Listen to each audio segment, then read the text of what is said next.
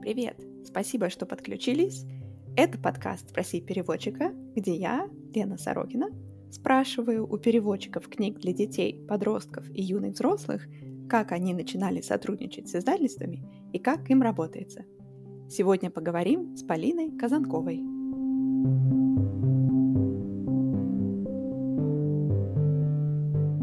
Полина, привет! Спасибо большое, что пришла и согласилась рассказать нам а, про то, как это все устроено у тебя.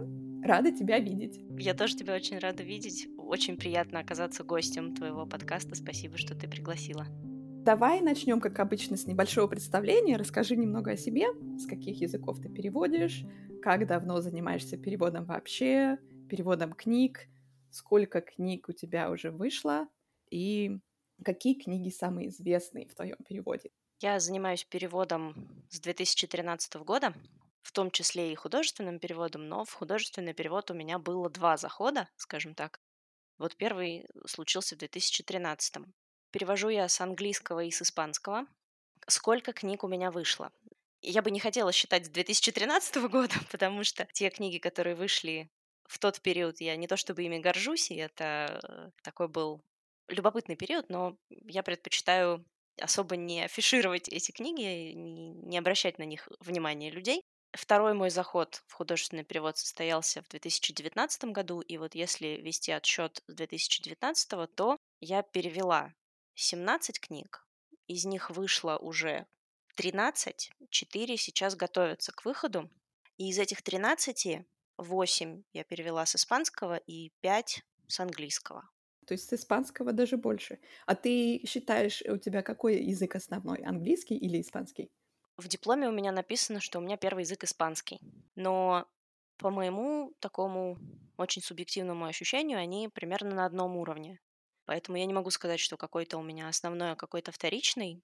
На основной работе весь объем работы с английского на русский, но я пять лет отработала в посольстве Аргентины, поэтому там у меня был испанский основным языком. И скорее я бы сказала, что они одинакового у меня уровня. Это отлично. Слушай, не могу не спросить тебя про первые книги. Ну, это же тоже опыт. То есть можешь не называть, что это были за книги, но я уверена, что они тебе тоже что-то дали. Да, это была очень интересная такая история, потому что я закончила в 2013 году Московский государственный лингвистический университет, переводческий факультет.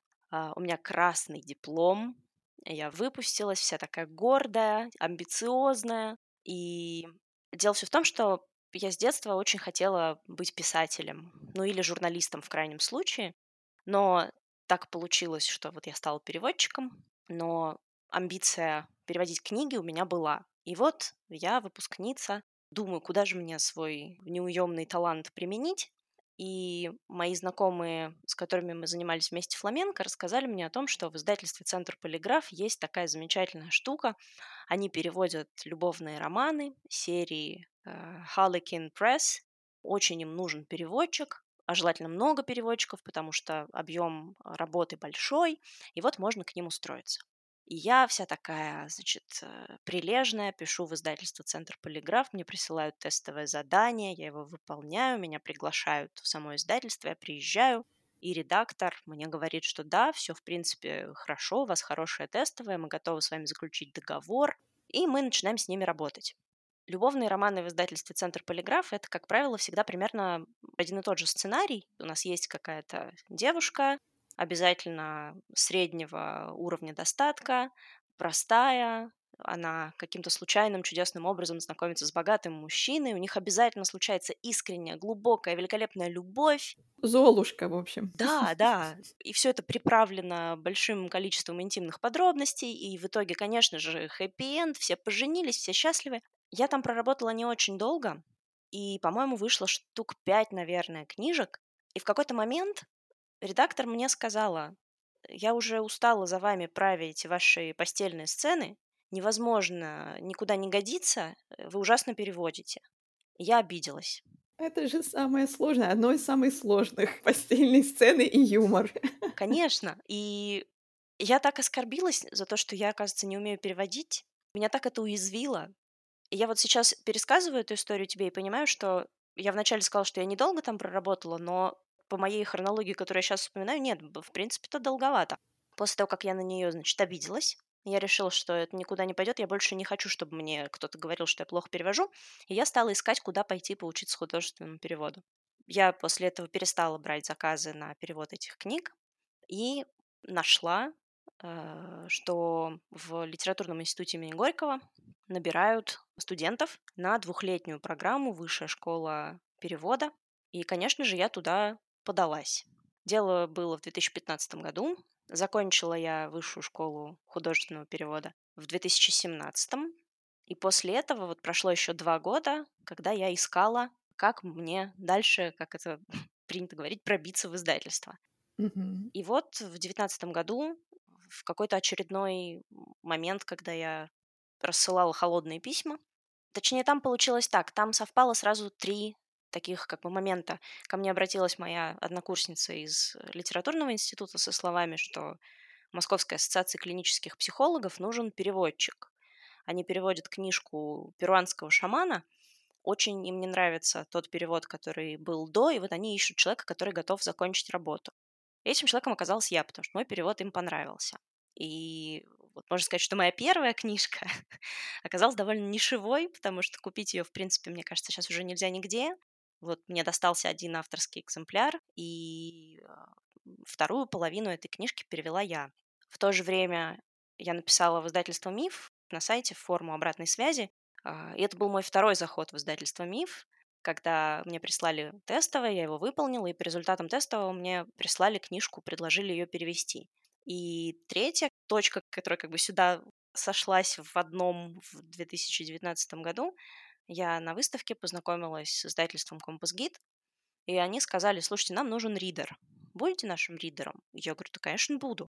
Э, я делала для них рецензию на книгу «Тайная жизнь Ребекки Парадайс», и я была так очарована этой книжкой, просто я, я не знаю, я, она произвела на меня сильнейшее впечатление, я поняла, что я хочу ее перевести, я очень постаралась написать хорошую рецензию, мне сказали, мы готовы вам ее предложить в перевод.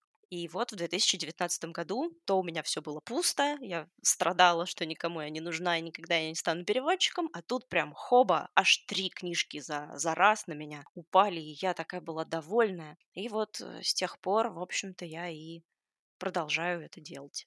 Ты все три прям сразу взяла? Они все в одно время как-то так образовались на горизонте? Они образовались не в одно время, это все как-то было так в течение года в разные моменты.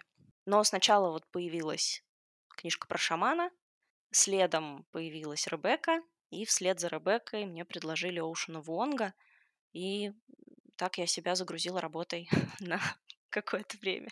А книжка про шамана, она с испанского была? Да, она была с испанского. Я так поняла из твоего рассказа, что твое первое переводческое образование, вы там художественный перевод особо не изучали. Нет, у нас его не было, художественного перевода, как отдельная дисциплина. Нам преподавали, разумеется, учили нас всем переводческим трансформациям. Мы переводили кучу статей из разных газет и журналов, какие-то фрагменты книг. Но такого глубокого, детального, подробного изучения художественного перевода у нас не было.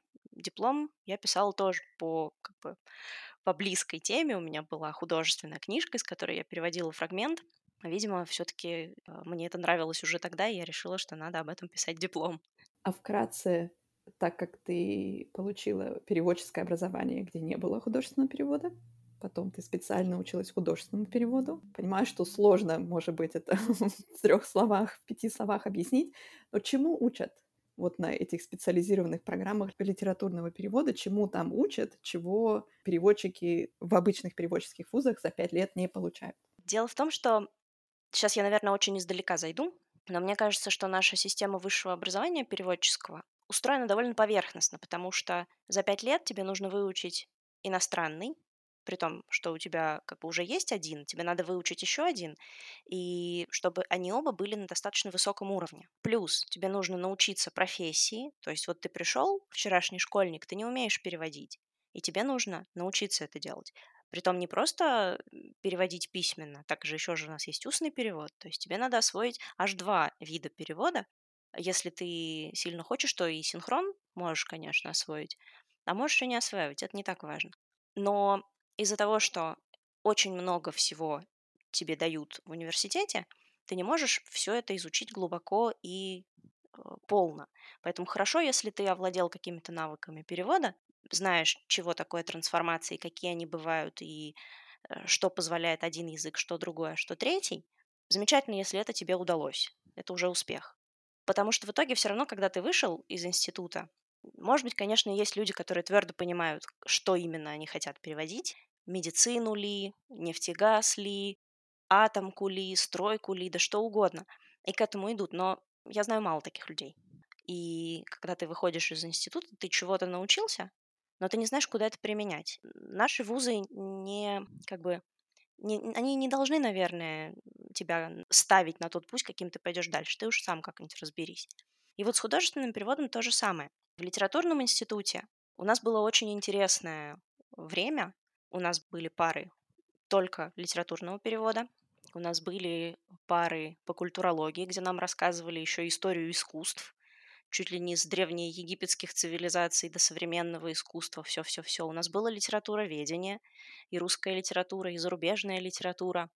И вот в основном были только те дисциплины, которые тебе будут нужны вокруг твоего основного занятия. Вот ты переводишь художественную литературу. Отлично, что тебе может пригодиться? Тебе пригодится знание культуры, всяких разных ее аспектов, искусства, других авторов, плюс английский язык у нас был, потому что семинар был на английском языке. В общем, все, что так или иначе можно приложить к твоему художественному переводу, все это там было. Я думаю, что это очень здорово, потому что ничего лишнего. Никакой математики, зачем она нужна лингвистам, переводчикам, я не понимаю. Никакой там этой обязательной физкультуры. Я не против физкультуры, просто мне кажется, что немножко иначе она должна выглядеть в лингвистическом вузе, ну да ладно. И все вот эти предметы, которые тебе реально могут пригодиться для перевода, в литературном институте имени Горького даются. И даются хорошо, интересно, здорово, увлекательно, так что ты не хочешь прогуливать, при том, что у нас были все люди, которые... Я училась на вечернем отделении, и люди приходят туда после работы. И это люди взрослые, у которых наверняка есть семьи, а они вот там пять дней в неделю ходят на занятия, сидят там еще на этих парах, с интересом все это впитывают. На занятиях у Бабкова было просто вот что-то невероятное. Я недавно выступала на конференции Ассоциации преподавателей перевода, где говорила несколько слов, посвященных Бабкову, и пока я говорила, я поняла, что я действительно не помню, как время вообще летело, когда мы сидели на этих занятиях, потому что ты просто пропадал. Он, Владимир Олегович, человек очень тактичный, поэтому он никогда не смеялся над нашими ляпами, никогда не позорил каких-то других переводчиков, говоря, что «Господи, какой бред, ну как так можно?» Ни разу. Он очень тактичный, а, у него очень добрый юмор, поэтому если он там и подтрунивал над нами, то очень по-доброму. Плюс вот за эти два года я знаю, что мой уровень перевода очень вырос. Не то, чтобы нам Владимир Олегович прям там на пальцах какую-то теорию перевода раскладывал. Нет, все было очень прикладно. Мы на реальных примерах наблюдали, как можно, как лучше, как хуже, и это все было очень полезно, и я с огромной благодарностью вспоминаю эти годы и считаю, что это было одно из лучших решений, какие я принимала в жизни, пойти поучиться художественному переводу. Замечательно ты так рассказала про этот опыт. Хочу тебя спросить, как ты считаешь, важно ли литературному переводчику понимать, как устроена литература вообще и как устроена конкретная книга, которую он переводит?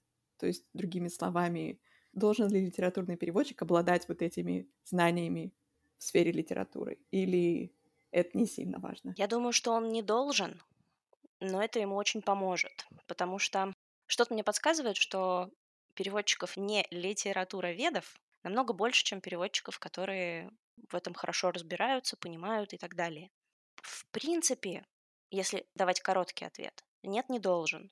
Но если по какой-то счастливой случайности он в этом понимает, я думаю, что от этого его переводы только выигрывают. Вообще, мне кажется, что если ты даешь себе время на то, чтобы много читать, наблюдать, сравнивать, то рано или поздно как-то интуитивно ты начинаешь в этом разбираться. И специально этому учиться, наверное, не обязательно. Просто нужно быть чутким, наблюдательным и открытым. А еще такой вопрос, который я, в принципе, всем задаю, обычно в другой части разговора, но раз мы уже начали говорить про обучение, можно ли любого человека научить художественному переводу? Ты уже немножко поговорила о том, что это такое, что это значит вообще, чему там учат, но можно ли научиться?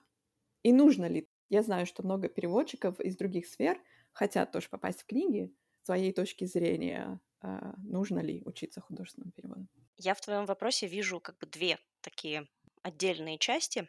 Можно ли научить и нужно ли научиться? Можно ли научить? У меня был историк в школе, который говорил, что научить нельзя, можно только научиться. Я как-то это восприняла очень близко к сердцу. И вот я тоже думаю, что научить нельзя, можно только научиться. А нужно ли учиться? Если вам этого очень хочется, то, конечно, нужно. Если вам не хочется, то значит вам и не нужно. Решать только самому человеку. Но я абсолютно точно знаю, что вреда от того, что переводчик пойдет и возьмет какой-нибудь курс по художественному переводу, точно не будет. Объясню почему. Мне кажется, что все стороны перевода, все его грани, они очень здорово друг друга дополняют. Потому что когда ты учишься, например, синхронить, ты учишься компрессии. Компрессия – замечательный навык, который, безусловно, и в твоих литературных переводах тебе очень помогает. Когда ты можешь не размазывать предложение на три строки, а сделать его емким, четким и попасть абсолютно на 100% в цель. Замечательный навык. Прекрасно им можно овладеть, если ты учишься синхронному переводу. Но есть у этого и обратная сторона. Если ты литературный переводчик, то у тебя наверняка богатый словарный запас. Ты наверняка знаешь, какое слово точнее подойдет в той или иной ситуации. И этот навык тебе здорово поможет, если ты синхронист. Тебе не надо будет брать, э, условно говоря, первое попавшееся слово из головы, которое будет процентов на 30 отвечать тому, что сказал твой спикер. Ты, благодаря тому, что у тебя очень большой словарный запас, ты сможешь вычленить именно то, которое на 95% отразит то, что хотел сказать спикер. Плюс у литературных переводчиков, как правило, русский язык более ну, богатый, что ли, более скажем так, красивый, более э, грамотный. И разве это плохо, если ты при этом переводишь устно? Да от этого твои переводы только выиграют. Так что, если переводчик хочет научиться литературному переводу, пожалуйста, пусть он этому учится и получает от этого удовольствие. Если не хочет, так значит ему и не надо, так пусть и не учится. Логично. Еще у меня один вопрос по поводу тех самых первых книг. Какой опыт тебе дать? То есть помимо того, что ты э, решила пойти учиться литературному переводу, что действительно такое хорошее решение и помогло тебе развиваться в этом направлении, какие-то еще, может быть, уроки ты извлекла? И, опять же, вот для начинающих переводчиков в книгах, может быть, какой-то совет ты могла бы дать, опираясь на тот опыт, самый первый? На самом деле я очень благодарна той э, женщине, тому редактору, которая меня отругала потому что она мне дала такой хороший пинок. Эм, критика, мне кажется, она классный инструмент. Если, особенно если она уязвляет самолюбие, то иногда она может нас сподвигать на какие-то реально классные штуки, на очень хороший рост. Какой урок я извлекла из всей той ситуации и из того вот этого опыта? Он скорее такой. Быть избирательным неплохо, а есть все подряд бывает, что и плохо. Это я к чему? К тому, что мне очень хотелось переводить. Я была ужасно голодна до того, чтобы в этом реализоваться. Мне было это очень нужно. И мне было неважно как. Мне было неважно, что при этом я буду переводить. Пусть это будет какой-то второсортный мусор, который потом будут читать в метро какие-то сомнительные люди. Пусть в нем нет абсолютно ничего, что у тебя останется в душе. Пусть он абсолютно, ну, это никчемная, это второсортная литература. Мне тогда было все равно. Мне было важно, чтобы мое имя было на бумаге. Я когда об этом думаю сейчас, я понимаю, что было бы, может быть, и не так уж и плохо, если бы я была чуточку избирательнее и думала прежде, где будет стоять мое имя, под чем оно будет стоять. Я помню, как я уже тогда не жила со своими родными, я жила в Москве, и мама мне рассказывает, как бабушка взяла с полки эту книжку злосчастную, решила ее прочитать. И мама ей сказала, тебе не понравится, не надо читать. Бабушка ей ответила, нет, я буду читать, это перевела моя внучка. И потом мама говорит, я вижу, как бабушка просто двумя пальчиками ее несет и туда на полку кладет, и, и вот так брезгливо от нее отворачивается. Подводя итог, я думаю, что ничего плохого бы не случилось, если бы этих книжек в моей переводческой биографии бы не было. Благо, там не было никакого да, экстремизма, никаких э, жутких вещей, за которые бы у меня сильно как-то подмочилась бы репутация. Нет, ничего такого, это просто бульварные романы. Но все равно теперь, когда я принимаю решение, брать книжку или нет, я все-таки думаю, от того, что там будет стоять моя фамилия, я выиграю или проиграю. И мне кажется, это важно, потому что все равно книжки приходят и уходят, а репутация остается. То есть ты думаешь теперь э, с точки зрения твоего портфеля, твоего резюме как переводчика, какие книги будут в списке публикаций и насколько они будут говорить о твоем опыте, да? Да, да. Думайте немножко наперед. То, что вы, может быть, сейчас получите книжку, это отлично, но если вы хотите продолжать в этом направлении, подумайте лет через пять, э, как вы будете относиться к этой книжке в вашем резюме. Абсолютно, абсолютно так. И я здесь немножко добавлю. Я думаю, что это в меньшей степени относится к переводам детской литературы, потому что детская литература — это совершенно замечательная поляна, на которой все о доброте, о красоте, о дружбе, о мире, об отношениях детей и родителей, об отношениях детей между собой. И все это так пропитано светом, теплом, любовью, что можно не бояться за свою репутацию, когда ты переводишь книжки для детской аудитории. Это верное замечание, да. Тогда еще немножко в продолжении вот обучения художественному переводу. Училась ли ты еще где-нибудь? Я не знаю, может быть, ты еще ходила на какие-то курсы а, или какие-нибудь семинары? И где бы ты порекомендовала учиться литературному переводу сейчас? После высших литературных курсов в литературном институте я художественному переводу нигде больше не училась. Я знаю, что есть курсы в Creative Writing School, притом, насколько я знаю, там есть не только с английским языком, но и точно знаю, что есть немецкий, есть испанский. Испанский ведет Дарья Синицына, и я читала замечательнейшие отзывы об этом курсе, именно об испанском направлении и о ней как о педагоге, поэтому если вдруг у вас испанский язык, то я от души рекомендую вам обратить внимание на uh, Creative Writing School. Естественно, Азарт Владимира Олеговича Попкова и Виктора Петровича Голшева. У них есть разные направления – французский, итальянский, по-моему, даже китайский. Есть был испанский, сейчас не знаю, но э, туда тоже обратите ваше внимание на, на азарт. Просто это знак качества. Это для меня Владимир Олегович и Виктор Петрович это непререкаемые авторитеты, и я не устану рекомендовать все, где участвует Владимир Олегович, даже если у вас первый язык не английский, но с английским вы все равно работаете. Обязательно сходите, потому что все эти навыки можно применять к любому языку, вот вообще к любому. И вы получите столько, что вам мало не покажется, и абсолютно точно все это будет полезно без относительно того, с каким языком вы работаете.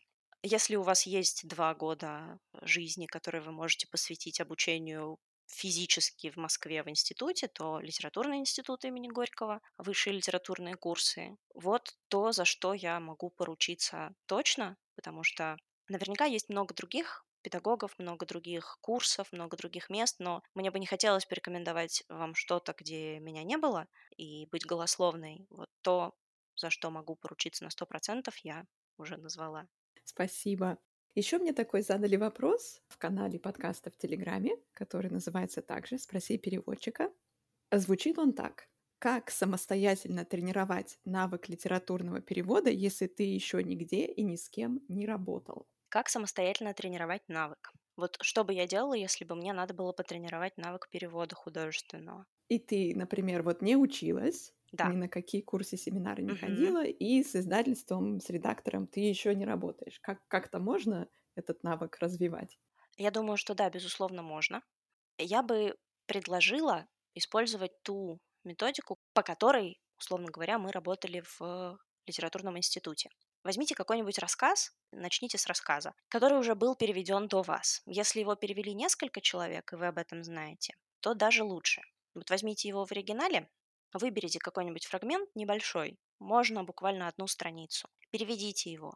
Дайте ему полежать, перечитайте его, поправьте, подумайте, что бы вы сделали иначе, а потом положите свой перевод, перевод, который сделал кто-то другой до вас, и оригинал, и смотрите.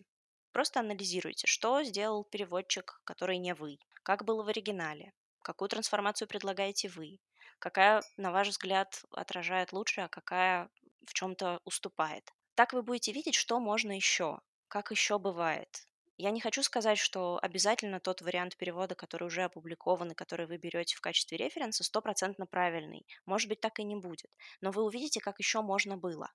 Вот такое наблюдение, я его нахожу довольно полезным, потому что так вы э, да, сможете и свой проанализировать, и посмотреть у других, как оно у других. Я думала о том, как еще может быть, и мне пришла в голову идея, но я не знаю, насколько она вообще реализуема.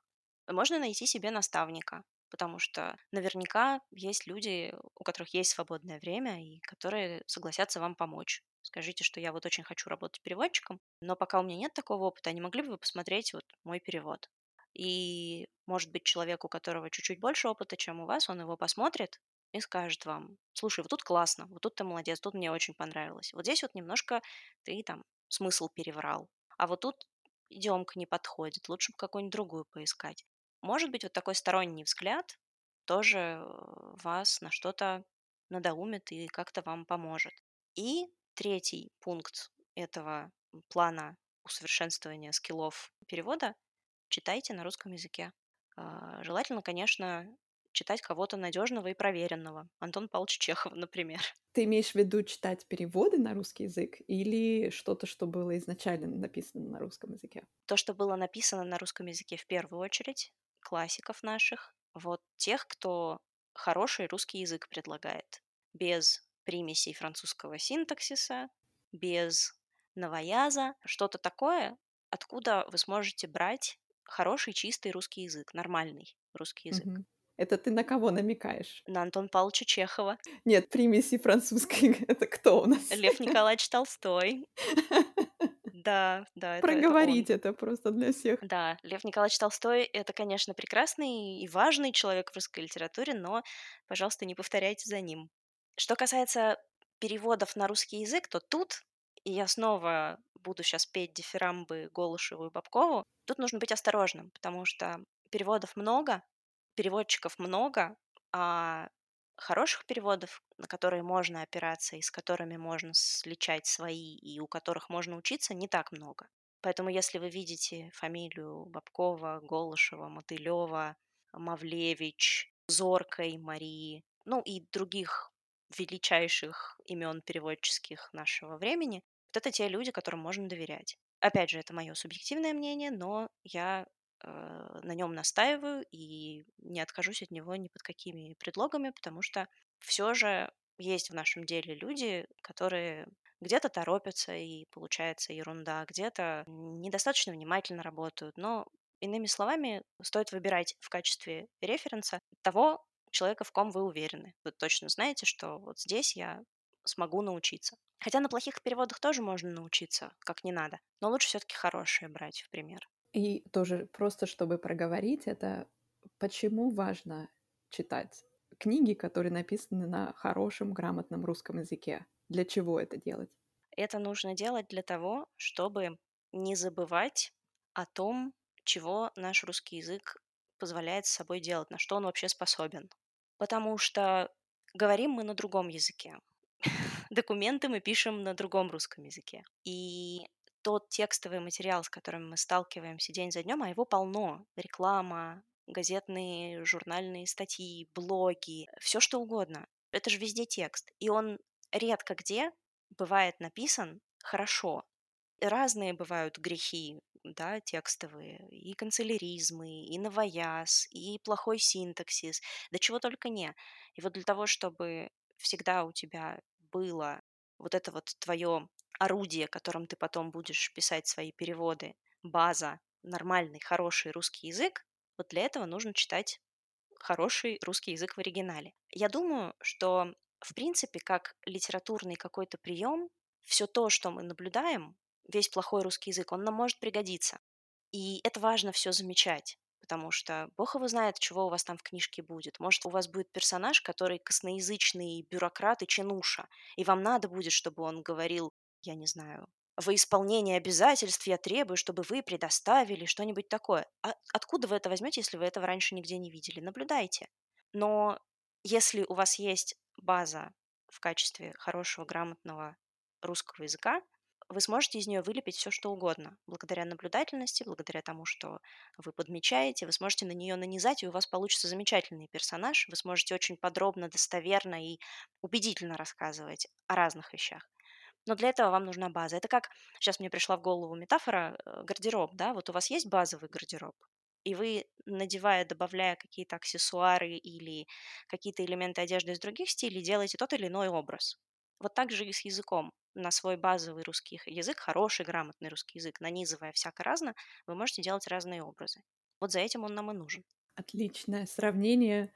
А когда ты говорила про сравнение разных переводов, да, то есть сначала вы перевели кусочек рассказа или весь рассказ и сравнили с уже имеющимися переводами, попытаться найти наставника, мне еще пришла такая мысль в голову, что можно например, организовать группу с такими же начинающими переводчиками и делать это в компании и сравнивать потому что обратная связь важна, и, может быть, другие переводчики в группе, может быть, они не будут более опытные, но все равно взгляд другого человека, мне кажется, поможет а, определиться, какие места получились удачнее, какие менее удачные, как это вообще читается другим человеком, не вами. Да, я с тобой абсолютно согласна. Чем больше людей, тем лучше. Одна глава хорошо, а две, как известно, лучше. И плюс один человек может что-то не заметить, а зато другой заметит. И вот у вас уже получится более полная картина того, что же все-таки хотел сказать автор и как вам это передать по-русски. Так что да, объединяйтесь, и это только хорошо. Как ты, кстати, относишься к этому вопросу? Что хотел сказать автор? Ну, мы не залезем к нему в голову никогда. Ну, мы же вроде как должны, как переводчики, донести, что он там хотел сказать, нет? Вот это очень такая тонкая штука, такой тонкий момент, потому что я думаю, что лезть в голову автору все-таки мы не можем, не должны и не получится, потому что у нас есть только текст. А какое значение он придавал этим словам? Имел ли он в виду, что желтый цвет занавесок это обязательно плохо? Ну, пока мы ему не напишем и не спросим, мы и не узнаем. И в случае с уже покойными авторами мы никогда этого не узнаем. Поэтому тут приходится опираться только на текст, на то, что мы понимаем из контекста, и на то, какие эмоционально окрашенные слова вокруг вот этого вот всего присутствуют, из этого делать вывод. С живыми авторами все чуть лучше. У нас есть возможность к ним обратиться и что-то уточнить. Поэтому тут все как бы немножечко лучше. Если что, он нам сам подскажет, если, конечно, он ответит нам что он хотел сказать, что он имел в виду и так далее. А у тебя был такой опыт, когда у тебя была возможность написать автору, спросить? Да, я это делала два раза. Первый раз с Педро Манясом. Я уже не помню, что я там у него спрашивала, но я его нашла на Фейсбуке. Я ему написала. И он очень любезно мне ответил, все мне объяснил, мы там с ним еще чуть-чуть попереписывались. И второй раз с автором тоже она испанка, Анна Мансо. Она ответила мне не сразу, а спустя там, наверное, несколько месяцев со словами «О, боже, прости, я не увидела твое сообщение, но я вот, вот так здесь должно было быть, я имела в виду вот это». Ну, тоже очень милая женщина. Ты правильно угадала? Я так подозреваю, что к тому моменту уже был не актуален ответ. Ну, как бы да, э, там речь шла о возрасте героини. Мне пришлось предполагать, сколько она вот ей, потому что от этого зависело, как героиня будет разговаривать и мне было важно, автор-то сама ее как видит. Но я примерно попала вот в возрастной диапазон, так что нормально, ничего. Еще знаешь, что я думаю по поводу вот этого вопроса, что хотел сказать автор. Довольно часто такое происходит, когда, например, переводчик пишет автору и спрашивает, а что вы здесь имели в виду, а специально ли вы что-то здесь делаете, а автор отвечает, я вообще этого не помню, и ничего специально я здесь не делал. Поэтому очень часто авторы пишут в каком-то там, в своей какой-то зоне. Это все происходит по наитию и бессознательно. И поэтому, да, переводчикам сложно потом распутать, что здесь, что здесь специально, что здесь не специально. Отлично. Поговорили про твой опыт перевода книг первый, сколько книг уже вышло. Какие самые известные в твоем переводе книги, как ты считаешь? И как ты это определяешь для себя? Я думаю, что, наверное, из взрослых самые известные «Лишь краткий миг земной мы все прекрасны» Оушена Вонга и, пожалуй, «Когда мы перестали понимать мир» Бенхамина Лабатута. Я этот вывод делаю из того, э, сколько отзывов было в соцсетях на эти книги, сколько у них отзывов вообще вот в сети и так далее. Из детских потому что я заметила, самая популярная книжка была «Разноцветный монстрик» издательства «Лимонад». Очень много отзывов, много мероприятий издательство к этой книге приурочило, и нашла эта книжка отклик очень большой у родителей, что не может не радовать, и я по-настоящему счастлива за судьбу этой книги. А, ну и книги Рассио Банильи «Спасибо» или «История соседей», твои суперценности, твои суперспособности, бабушки, дедушки, пираньи и другие истории, ну ты и гусь, а, вот они у родителей пользуются популярностью, и когда я читаю отзывы, я всегда очень тронута, вплоть до того, что даже могу разрыдаться, потому что ровно то, что я увидела в этой книжке, чья-то мама тоже увидела, и ей это очень понравилось, и она хочет это донести до своего чада. По-моему, замечательно. Те две взрослые книги, которые ты назвала, насколько я знаю, поправь меня, если это не так, они вошли в длинный список премии «Ясная поляна», номинации «Иностранная литература». Давай поговорим про премии. Э, как ты считаешь, как-то они помогают переводчику? Если да, то чем? я с удовольствием поделюсь с тобой соображениями. Я не знаю, помогают они или нет, потому что я еще не получала премий, я пока только номинант. Очень было мне досадно, когда Ocean Wong не получил премию, потому что книжка ужасно красивая, и как-то вот у меня с ней сложилось, что она и на русском языке получилась очень красивая. Я очень хотела, чтобы ее отметили. Но я думаю, того, что она попала в длинный список, уже достаточно, во всяком случае мне. Я не знаю, помогает это как-то или не помогает.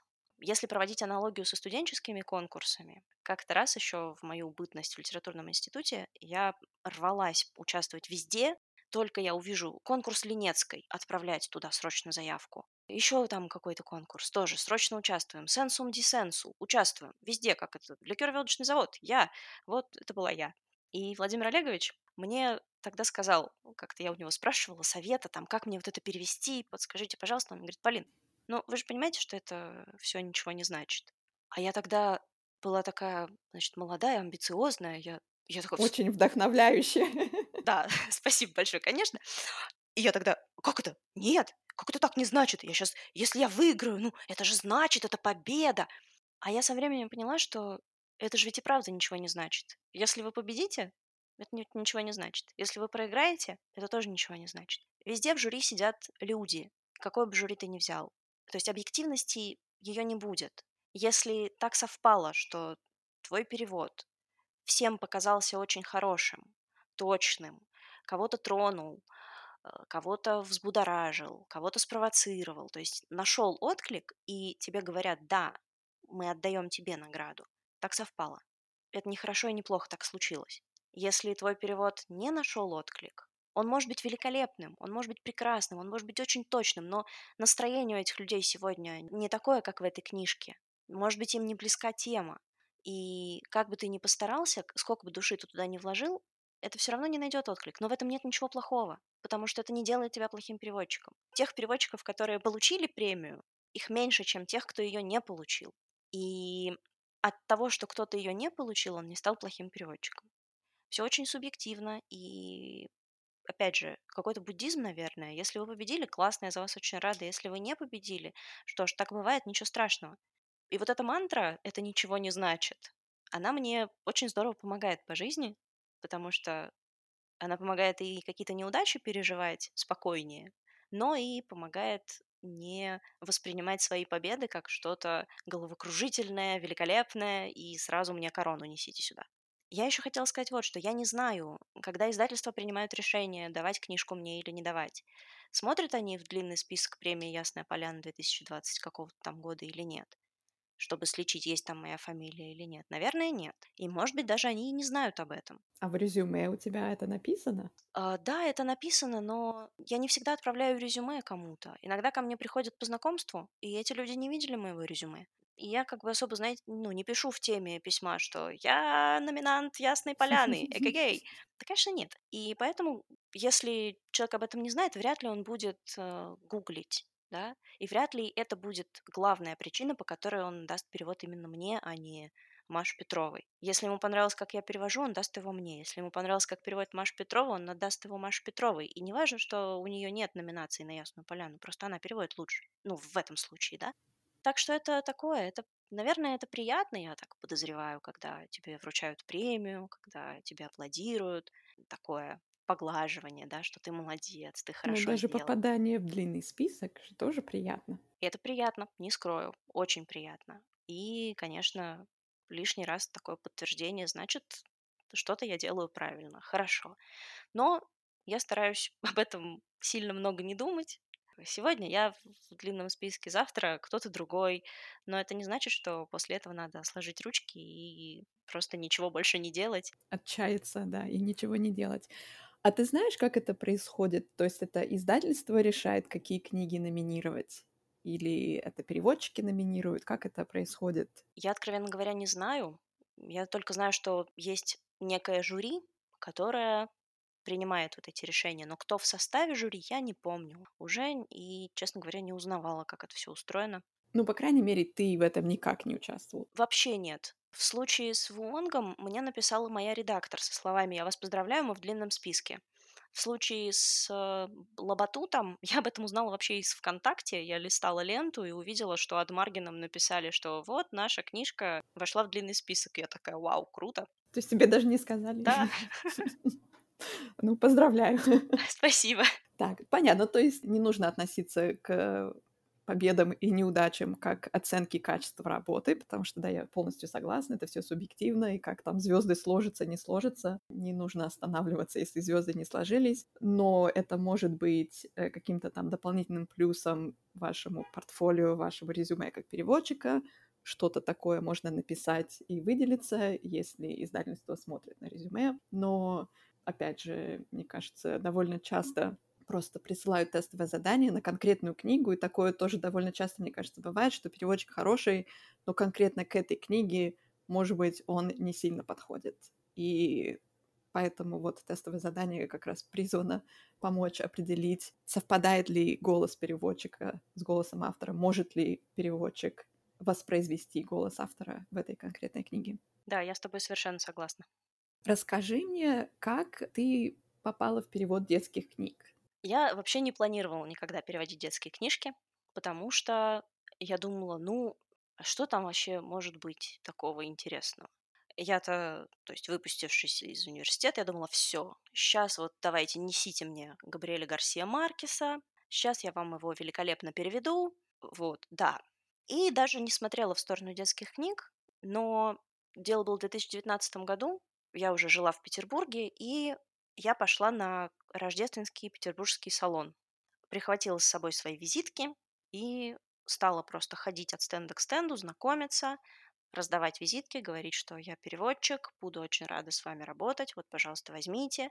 Тогда у меня вот за плечами были только эти несколько любовных романов и больше ничего серьезного. И вот я ходила-ходила, подошла на стенд издательства «Компас Гид», сотрудник на стенде мне говорит, а вы как вообще относитесь к тому, чтобы рецензии писать на книги для нас? Я говорю, да хорошо отношусь. Я, правда, этого никогда не делала, но могу попробовать. Он говорит, отлично. Присылает мне одну книжку, я ее читаю, пишу для них рецензию. Мне книжка не понравилась, поэтому я написала рецензию такую. Ну, то есть не то, чтобы я сказала, что фу, какая гадкая книга, нет. Просто, ну, как бы так. Она была довольно скучная и по сюжету посредственная, поэтому я честно и написала. А второй книгой они прислали мне Ребекку Парадайз. То есть вот то, что ты упоминала Да. вначале, это middle grade? На какой она возраст? Да, это middle grade. Я влюбилась в эту книжку буквально с первой строчки. Я там над ней плакала и смеялась, и чего только не, поэтому, конечно же, у меня рецензия получилась э, хвалебная. Плюс к рецензии нужно было прикрепить фрагмент перевода. Я очень постаралась, чтобы это был убедительный фрагмент перевода. И после этого мне написал редактор, что спасибо вам большое, мы готовы вам ее предложить в работу. Подожди, фрагмент перевода это твоя инициатива была? Нет, нет, это было условие, то есть один из пунктов как бы работы рецензента. Ты пишешь рецензию, мало того, что ты там пишешь синопсис и указываешь, если там есть какие-то моменты вроде курения, ругательств, еще чего-то, и плюс, пожалуйста, переведите вот такой-то фрагмент. И какой он по объему? Ой, честно говоря, я не помню, но там было что-то небольшое. Пара страничек? Да, да, что-то совсем маленькое, чтобы просто издатель составил, наверное, мнение о том, каким языком книга написана, как она изложена. И после, после этого мне ее предложили в работу. Я помню очень хорошо, что я разрыдалась, когда прочитала эти слова. Мы готовы вам дать книгу. Вот. И вслед за Ребеккой как раз я начала сотрудничать с Мифом, и после вот взрослой книжки для Мифа мне написали сотрудники секции Миф детства и предложили Россию Банилью, и вот вслед за этим понеслось-понеслось. После того, как я перевела несколько книг для Мифа, это уже начало, да, первые два с половиной года ты работаешь на зачетку, а потом зачетка на тебя.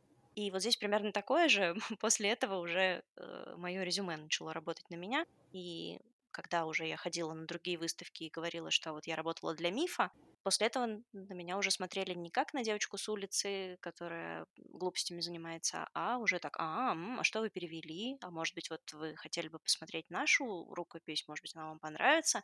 Вот, так я и попала в детские книжки, и сейчас, пожалуй, детских я перевела больше, чем взрослых. И даже не собираюсь останавливаться. Отлично. То есть я правильно услышала, что твою первую книжку-картинку тебе предложило издательство, да? Первую книжку-картинку? Да. Первая книжка-картинка у меня была «Разноцветный монстрик». А, да? Да, потому что Ребекка, она текстовая книжка, ее как бы она вот пришла оттуда. Я не знаю, можно ли назвать книжкой-картинкой э, те книги, которые Россия Банилья пишет. Там, конечно, текста меньше, чем картинок, но она сама их называет альбомы. Mm. А в чем отличие, как ты для себя определяешь? Вот мне почему-то кажется, что в книжке картинки должно быть меньше текста, чем у России Банильи. Хотя, может быть, я, опять же, я не знаю, какие технические у них различия. Может быть, это и есть книжка-картинка, просто мне кажется, что она недостаточно книжка-картинка, потому что в ней все равно больше текста, чем мне кажется приемлемым для книжки-картинки. Но да, я почему-то, вот знаешь, как будто бы считаю, что книги России Банильи — это альбомы, а книжка-картинка — это скорее вот что-то вроде монстрика. Поняла твою классификацию. Для себя, да? Да. По-дилетантски их поделила.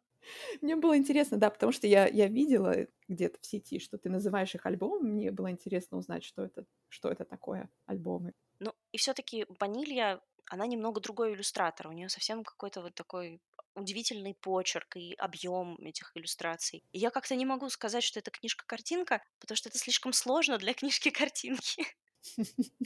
Ну, книжки-картинки не значит, что это обязательно Бывают простое. разные. Да, книжки, я популяризатор книжек-картинок, поэтому они бывают всякие разные. Да, пожалуйста, не пойми меня неправильно, я очень люблю книжки-картинки и э, никаких предубеждений в отношении них не имею.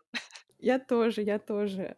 Для тебя есть э, какое-то отличие перевода книг для взрослых и перевода книг для детей, подростков? Да, отличие есть. Сначала, когда я думала, получив от тебя список вопросов о том, как я буду отвечать на этот вопрос, я себе сделала только одну пометку. И эта пометка технически ничем не отличается перевод одного от другого. А потом я еще пока на этой неделе работала, делала переводы, и я поняла, что это не совсем так. То есть разница-то есть. И если технически, да, и там, и там ты делаешь переводческие трансформации, то смыслово во взрослых книжках есть темы, которых никогда не будет в детских книжках. Этим они сильно отличаются, потому что даже как бы вот это эмоциональное, да, эмоциональный заряд, который у тебя есть от детской книжки, который у тебя есть от взрослой книжки, это разные заряды. Плюс в детских книжках переводческие задачки бывают, на мой сугубо субъективный вкус, бывают более творческими, что ли, и в них больше свободы. А во взрослых книжках переводческие задачки бывают более сложными, и в них ты бываешь более стеснен разными обстоятельствами. Приведи пример. Ты имеешь в виду рамки законодательства стеснен или какие-то другие рамки? В том числе это тоже немаловажный фактор, который обязательно нужно иметь в виду, потому что где-то ты вынужден искать сильный иносказательный способ, чтобы не сказать впрямую то, что может подвести под какие-то неприятные последствия.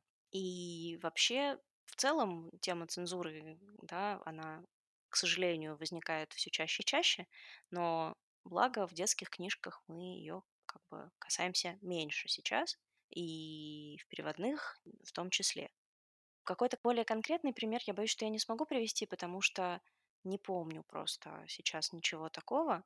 Так что тут я прошу меня извинить, не, не смогу быть более предметной. Ничего страшного. А тогда еще вот про отличие текстовых книг, взрослый, да, или там для подростков в том числе, и книжек, картинок или альбомов. Есть ли для тебя какая-то разница тоже в переводе? И если есть, то в чем она заключается? Хороший вопрос. Конечно, когда ты переводишь книжку-картинку, иллюстрации — это дополнительная для тебя опора, потому что они классно подкрепляют то, что ты там только что напереводил. И они могут помогать. А, если ты, например, не знаешь, как описать вот ту эмоцию, которую словами, которая написана, ты посмотри на картинку. Вот вот же оно, все понятно. И ты подберешь слово, может быть, оно будет не точным переводом слова в оригинале, но оно будет точным переводом эмоций, которые на картинке написаны. И это здорово помогает. В принципе, да, автор уже тебе нарисовал все, что у тебя происходит в голове, когда ты читаешь книжку-картинку. И поэтому тебе проще. В текстовых книжках ты сам достраиваешь тот образ, который ты прочитал словами, и у тебя свой мультфильм в голове происходит. Чуть труднее, потому что нету дополнительного вот этого костыля в виде иллюстрации. Еще в книжках-картинках какую я вижу сложность? Ты должен быть емким, и это не всегда просто. Монстрик, например, э, первый монстрик, второй будет выходить не в моем переводе. Там же было нужно очень точно подобрать и сделать так, чтобы это было мало по тексту, потому что это книга для очень маленьких детей, им ее будут читать родители, не надо усложнять. Все должно быть прямо, чтобы каждое слово попадало в цель, и чтобы слов этих было мало. В этом я вижу сложность при переводе. Вот книг для совсем маленьких детей вообще это тяжело, потому что если для взрослых детишек ты можешь говорить, как со взрослым человеком ты разговариваешь, не упрощая, не объясняя каких-то вещей, то с маленьким ребенком тебе надо по-другому разговаривать. Не сюсюкаться, не унижать его, не делать вид, что он дурачок, но при этом говорить так, чтобы ему было интересно и просто. Я в этом вижу сложность. Может быть, если у человека есть там какое-то педагогическое образование, он понимает, как устроено взаимодействие с детьми, ему будет проще. Но у меня нет педагогического образования, и найти вот эту адекватную грань, в которой то, что я скажу, будет понятно и найдет именно тот отклик, какой автор задумал у маленького читателя, это непросто. Может быть, почитать какие-то книги на эту тему. Возвращаясь к моему вопросу ранее, должен ли переводчик понимать, как устроена литература в принципе?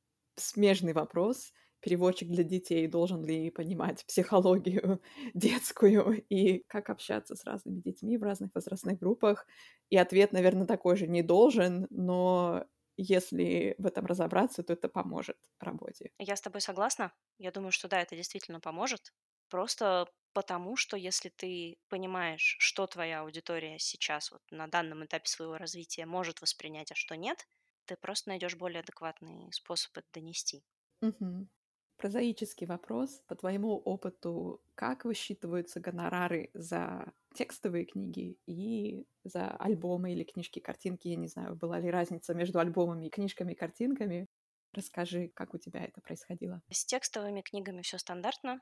Ставка за авторский лист. И по объему авторских листов в книжке высчитывается гонорар. А с книжками-картинками я даже подняла свою историю чеков, кому что и когда я какие чеки э, выписывала. За книжку-картинку одну мне платили примерно как за один авторский лист, иногда меньше. Получается примерно так. А есть ли разница в оплате в ставках вот за авторский лист между испанским и английским языком? У меня пока такого не было. И за тот, и за другой мне платили по примерно одинаковой ставке. То есть нет такого, что испанский дороже, чем английский. Я про испанский язык ничего не знаю. Опять же, вот по твоему опыту, по твоим ощущениям, это как это считается достаточно распространенный язык для перевода на русский? Или это какой-то более редкий? То есть если нет разницы в ставках, можно подумать, что он считается распространенным, такой же, как английский. Я полагаю, что он все-таки скорее относится к распространенным языкам, потому что все-таки на нем разговаривает еще и вся Латинская Америка, а это большой кусок суши, и много авторов латиноамериканских и испанских тоже. Поэтому, по моему ощущению, довольно распространенный язык. Ну, я имею в виду для перевода на русский. То есть понятно, что в мире, да. Да-да, он... не, не только да, в мире, но и для перевода. Поняла, спасибо. Для тех переводчиков, которые хотят пробиться в издательство и начать переводить книги для издательств. Что бы ты посоветовала сейчас, как начинать? Как в том меме известном. Краткая инструкция для начинающих. Начните. Я что бы посоветовала? Шутки в сторону. Я бы посоветовала комплексный подход. Во-первых, будьте э, внимательны, следите, какие где вакансии, какие переводчики куда на какие проекты в издательства ищут. А, в соцсетях очень много издательств, например, публикуют, что нам на такой-то проект нужен такой-то переводчик. Замечательная вещь соцсети. Пожалуйста, не игнорируйте их. Это такой пассивный поиск, да, когда ты просто сидишь и скроллишь ленту и все такое. Потом, это было, мне кажется, у тебя в прошлом выпуске с Евгенией. Сходите в книжный магазин и посмотрите, какие книжки вообще есть. Если уж вы э, совсем только хотите выйти да, на эту замечательную поляну, посмотрите, что есть, какие издательства что издают, как это выглядит, выберите, что вам ближе, что вам нравится. И в эти издательства обращайтесь. Я не вижу ничего плохого в холодных письмах, кроме того, что если тебе не отвечают, ты разочарован и считаешь, что твоя жизнь закончилась. Но это неправда. Она не закончилась. Поэтому пишите холодные письма, но, пожалуйста, не так, когда у вас в копии все издательства, в какие вы хотите обратиться, а более, ну, с человеческим лицом, скажем так. Будьте честны, не пытайтесь соврать, что у вас богатый опыт, да, или еще что-то. Не нужно это делать. Будьте честны и скажите прямо, что у вас, например, еще очень мало или опыта нет вовсе, но вам очень нравится издательство, и вы бы хотели с ними работать. Не надо чураться возможности поработать ридером. Она прекрасна, потому что из ридера в переводчике э, самый, наверное, короткий путь. Поэтому берите и за такую работу. Она классная, и, кстати, вы этим поможете и переводчикам, потому что если, например, книга попадет не к вам, то результат вашей работы, ваша рецензия попадет к переводчику и очень ему облегчит принятие решения и работу над книгой. Третий момент, и я это на себе испытала, проверила, поэтому за это могу поручиться. Он, конечно, более хлопотный, но тоже не менее действенный. Ногами ходить на книжные выставки, благо их у нас море, ходить ногами, раздавать визитки, знакомиться с людьми, э, светиться. Это помогает, это здорово. Вы заводите связи, вы пришли, например, на тот же книжный салон, обошли издательство, познакомились, раздали свои визитки. Кто-то не берет. В таком случае берите их контакты, берите флайеры. И обычно после того, как я вот так вот ногами своими обошла, а, спустя несколько дней Лучше, конечно, когда уже выставка закончится, потому что пока выставка идет, люди в запаре, им просто не до вас и не до кого. Вот когда она заканчивается, вы пишете письма. Здравствуйте, я там Вася Петров, мы познакомились с вами на выставке, на вашем стенде, вот мое резюме, пишу о себе напомните, сказать, что мне было бы очень интересно с вами поработать. Пишу полухолодные письма теперь. Да, да, пишу такие тепленькие письма, а, потому что, ну, человеческий фактор, он и в Африке человеческий фактор. Э, люди не обязаны всех помнить. Представляете, сколько у них там перед глазами за эти там, пять дней или три дня прошло людей, конечно, все забудется. А это же вам надо, а не им в первую очередь. Поэтому пишите. Я думаю, что самое главное, когда ты начинаешь, быть стойким, не опускать руки, если не получилось с первого раза, и все равно идти. Даже если из 20 стендов, которые вы обошли, 19 вам ничего не ответили, один вам обязательно ответит и скажет либо да, спасибо большое, будем иметь в виду, либо нет, сейчас нам нечего вам предложить, но все равно вы завяжете знакомство и будете постепенно обрастать связями. Это важно, потому что без этого, как бы мы ни говорили, что век там индивидуализма или чего там еще, нет, все равно мы все друг другу нужны, и чем больше связей, чем больше знакомств, тем больше возможностей. Ты сказала, первый способ отслеживать вакансии в соцсетях, а где-то еще, может быть, публикуют? Я на самом деле знаю, могу поручиться только за соцсети, потому что запрещенный грамм, пока он еще не был запрещен, очень мне помогал, и в том числе именно из Инстаграма благодаря тебе ко мне попал монстрик, потому что ты прислала мне репост на то, что Лимонад ищет переводчика для этой книги, за что тебе огромное спасибо. И в целом вот так вот через, да, через знакомство. Кстати, это я сейчас немножко отвлекусь, но подписывайтесь на переводчиков. Благодаря таким замечательным людям, как Рита Ключак, там, Рита Колпенко э, и многие-многие-многие другие, те, кто рассказывают о своей работе, ты, э, Катя из первого выпуска твоего, можно, кстати говоря, заметить какую-то вакансию, которая вам будет интересна, потому что э, я сейчас скажу мы от лица переводчиков-блогеров, но мы стараемся репостить что-то полезное, что может пригодиться другим людям, и в том числе мы так помогаем издательствам найти своих людей. Так что подписывайтесь на переводчиков, расширяйте круг знакомств, пусть и виртуальных, и это обязательно поможет. Публикуются ли где-то вакансии? Может быть, где-то и публикуются, но вот сколько я не пользуюсь, например, HeadHunter тем же самым, у меня там есть отдельно висит мое резюме литературного переводчика, но подборка вакансий по этому резюме обычно очень грустная.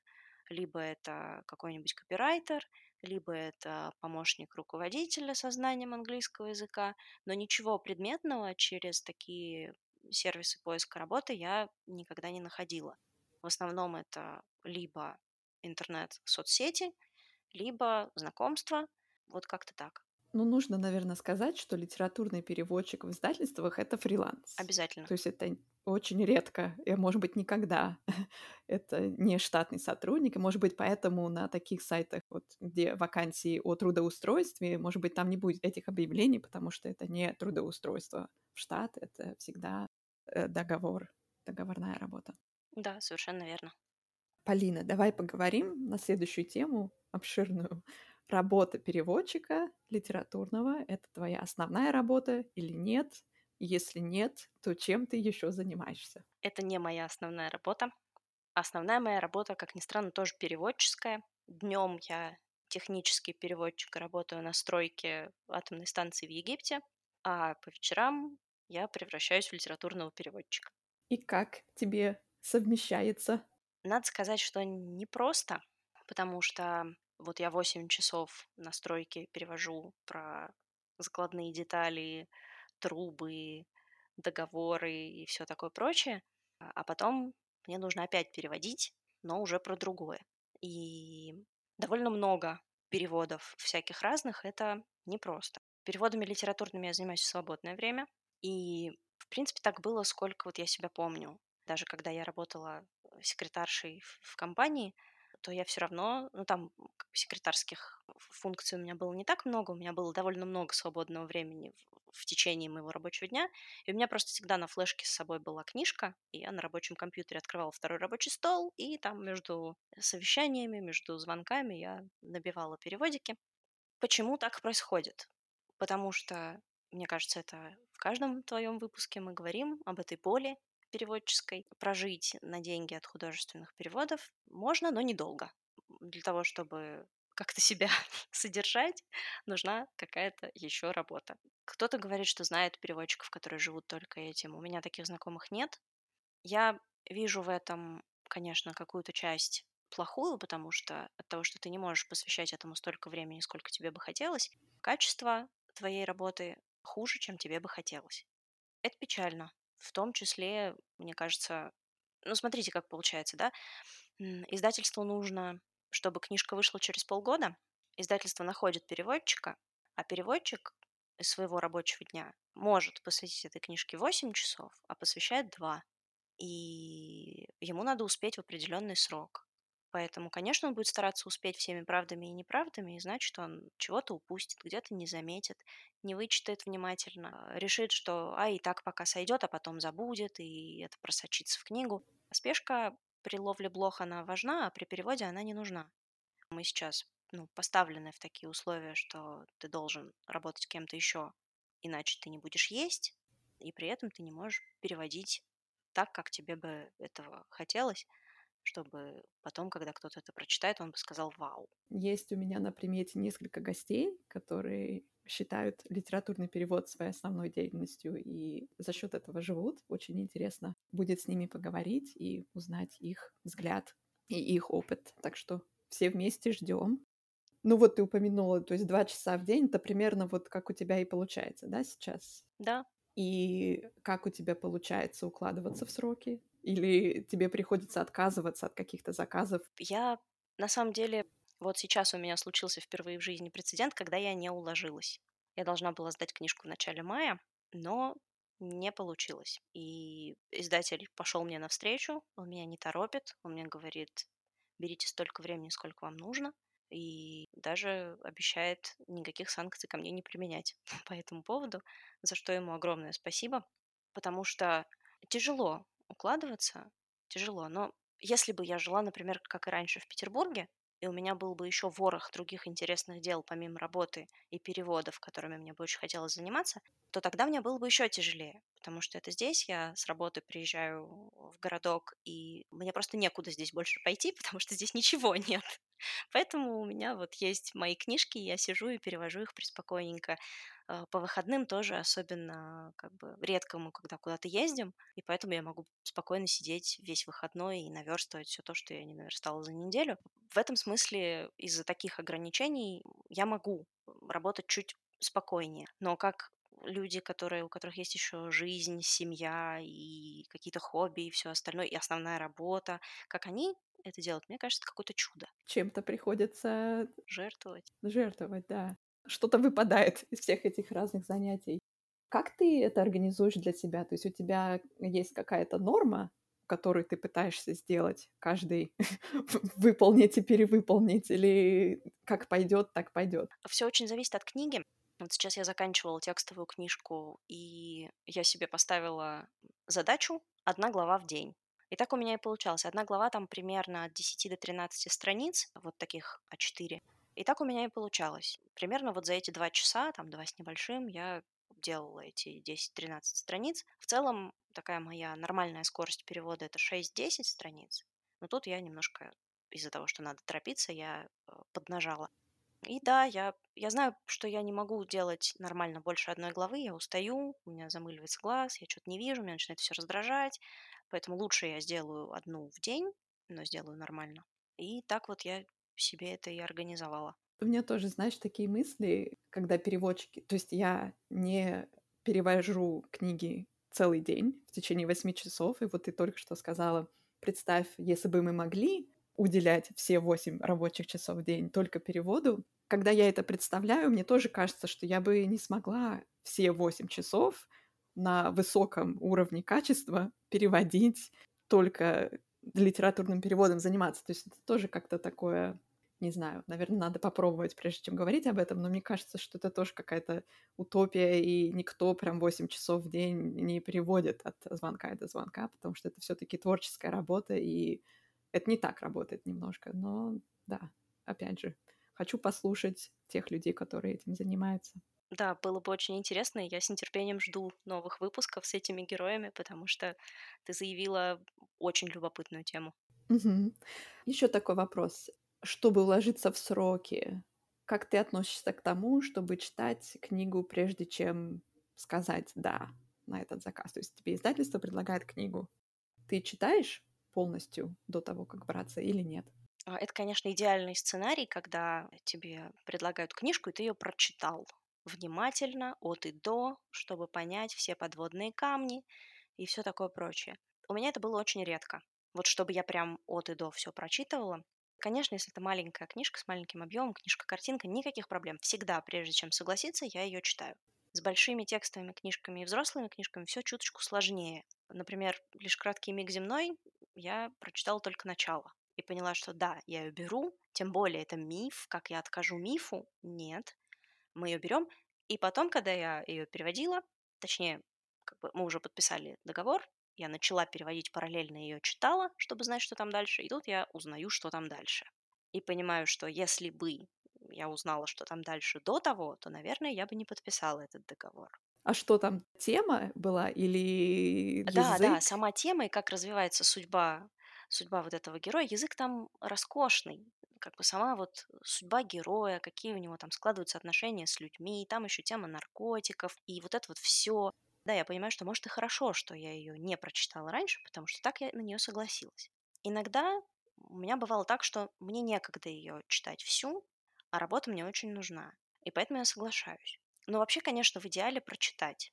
Но я понимаю в то же время, что это иногда не- невозможно, потому что если книга объемная, то ну, можно прочитать какие-то фрагменты из начала, там, из середины, из конца, чтобы чуть-чуть хотя бы понять. Плюс, что я еще делаю? Я читаю источники, какие могу найти об этой книге. Если где-то приводится содержание вкратце, то обязательно его прочитать, а, чтобы составить впечатление. Но, конечно, там вам не напишут все сюжетные повороты, и вы каких-то ключевых деталей, может быть, будете и не знать. Но хотя бы будет понятно, что там происходит. И еще, когда ты прочитал книжку до того целиком, у тебя уже есть структура, и ты понимаешь, как тебе построить работу. А, Там, например, ты можешь знать, что вот эту часть сейчас, там, например, не надо переводить, надо подождать, потому что лучше я вот с этого начну, а вот этим продолжу. Так что это позволяет, да, понять, как подступиться к этой книжке, чего от нее ждать, э, какие, если нужно, посмотреть дополнительно референсы, если, например, это какой-нибудь исторический роман, чтобы язык был больше похож на то время, в какое происходит история.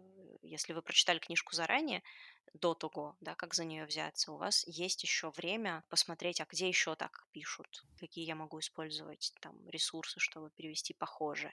Это время ты имеешь в виду между тем, как вы заключили договор, и тебе уже нужно приступать к самому переводу, вот в этот промежуток можно попытаться почитать на русском языке какие-то произведения из того же временного отрезка, да? Да, да.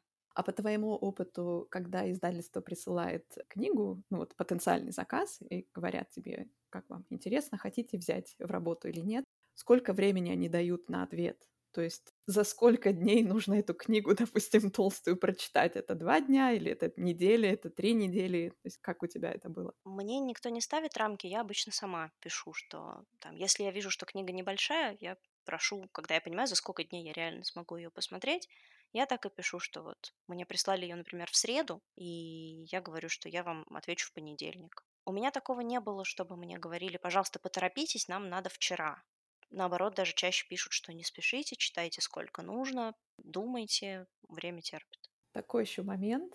Из того, что ты сейчас говорила, получается, ты иногда можешь начать переводить не с начала книги. Да, могу. Как это у тебя чаще как? И почему, например, ты можешь принять решение, что я не хочу сейчас начинать сначала, а начну где-нибудь там с главы пятой? Я скорее вот этот метод применила бы, к, например, к сборникам рассказов. Вот сейчас я перевожу сборник, и в введении автор объясняет, что за книга перед нами, как он писал то, все, пятое, десятое, и он перечисляет и название этих рассказов, и историю создания, и все такое прочее. И пока я ее читала, я подумала о том, что, в принципе, это можно оставить на конец, потому что уже когда я переведу все эти рассказы, я буду точно знать, как они называются в моем переводе. Я буду лучше понимать, какими словами о них рассказать в начале. То есть я уже всю эту работу проделаю, и мне будет проще убедительно рассказать, что а вот это про то, а вот это про все. В таком случае можно, мне кажется, начинать не со вступления. Ну и сам автор, я подозреваю, вступление писал, наверное, в последнюю очередь. так Да, что да. логично. Еще, мне кажется, один важный момент, может быть, мы можем немножко об этом поговорить сейчас, начинать работу над переводом до того, как ты заключил договор с издательством. По твоему опыту, как это происходит? Всегда ли э, заключается договор в начале или иногда бывает по-другому? У меня были оба варианта, вернее, предложения. Как это было у тебя?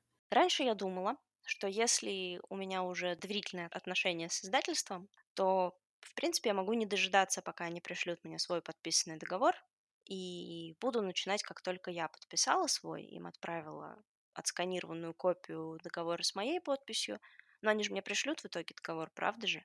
Но в этом году у меня была довольно неприятная ситуация, в ходе которой издательство у меня перевод не приняло, и к тому же выяснилось, что договор они не подписали со своей стороны. То есть мне даже э, как бы у меня нет рычагов законодательных, чтобы потребовать оплату за выполненную работу. Поэтому я приняла решение, как бы там ни было, как бы меня не просили начать работу до договора, что я этого делать не буду, потому что мое спокойствие, моя безопасность, они мне дороже, чем любые деньги, которые мне заплатят за книгу.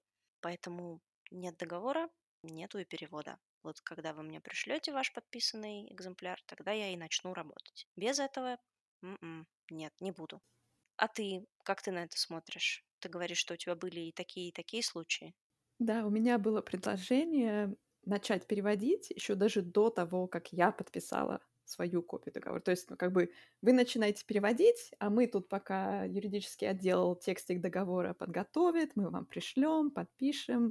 Ну, я как человек с юридическим образованием и зануда сказала, нет, извините, давайте сначала подпишем, потом я начну.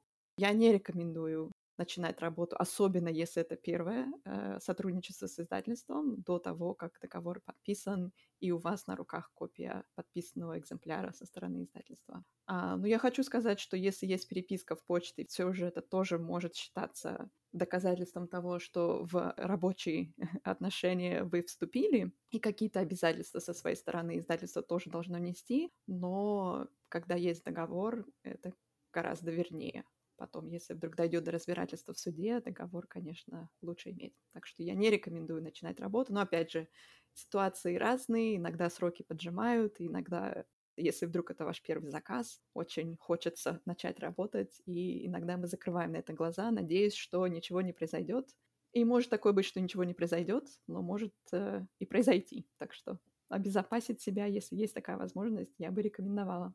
Да, я тут с тобой совершенно согласна. Как сейчас происходит у тебя по поводу вот выбора книг на перевод? Ты получаешь заказы, то есть тебе пишут издательства сами и предлагают, и ты потом выбираешь из предложений, либо ты сама какие-то книги читаешь и пытаешься предложить их издательствам. Я ни разу не предлагала сама книги. Все время предложения поступают от издательств. И я выбираю по тому принципу, как бы, во-первых, откликается мне или нет. Во-вторых, а что за объем? Смогу ли я этот объем одолеть в те сроки, какие комфортны издательству, или не смогу? Мне бы хотелось больше интересоваться книгами, которые выходят там на англоязычном рынке, на испаноязычном рынке, и самой тоже а, выбирать. Пока такой возможности у меня нет, и я только принимаю предложения. А ты для себя определила какие-то темы, на которые ты бы никогда не стала брать книги, переводить? Я думаю, что, наверное, я бы поняла, вот увидев книжку, я бы поняла, что я бы не стала. Пока я отказывалась не потому, что я чего-то не приемлю, а потому что либо так обстоятельства складываются, что я опасаюсь подвести издательство, потому что я не знаю, там, где я буду через какое-то время и смогу ли я выполнить обязательства, которые на себя возьму. А, либо же потому что вот там эмоциональный фон такой, что я сейчас не могу. Что называется, я не в ресурсе, простите мне этот мовитон.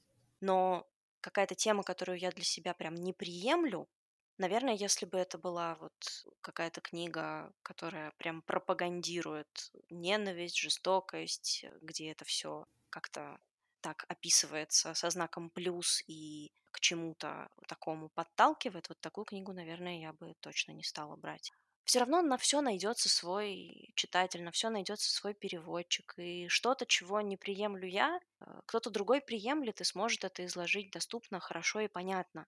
Какое-то время я очень переживала от того, что мне приходится отказывать. А, а сейчас я уже не переживаю, потому что издателю важно найти хорошего переводчика, и книга здесь важнее, чем моя личность. Если я отказываюсь, то наверняка издатель найдет человека, которому это срезонирует, кто это сможет перевести хорошо.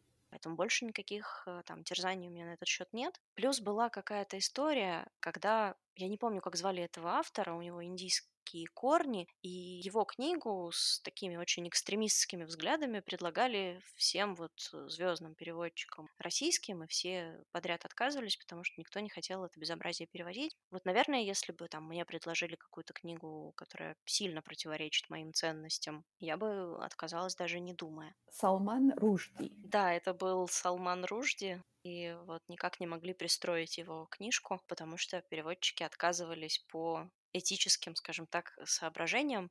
Я думаю, что это хорошо, отступаться от своих принципов – последнее дело. Если что-то вам претит, то лучше не брать. Без осуждения, без оценок, просто вы можете сказать, что вам это не близко, поэтому вы отказываетесь. Я всегда стараюсь исходить из того, что я могу достоверно донести только то, во что сама верю, что я понимаю. Это для меня является как бы таким основным в принятии решения. Если я понимаю, о чем книжка, то я смогу рассказать. Если я это разделяю и там одобряю, то я смогу об этом рассказать хорошо. Если нет, как бы я ни старалась, получится глупости. Еще могу представить себе что у переводчиков, у которых, может быть, не так много опубликованных книг еще, да, довольно сложно отказать издательству. И, может быть, даже страшно отказать. И, может быть, кажется, что я сейчас откажу издательству, и они ко мне больше никогда не придут с другим заказом. Было ли у тебя такое? Может быть, до сих пор есть? И что ты думаешь по этому поводу? Конечно, было, и ты говоришь прямо теми самыми словами, какими я об этом думаю. Это потому что я читала твой пост. Да, я, я так и подумала.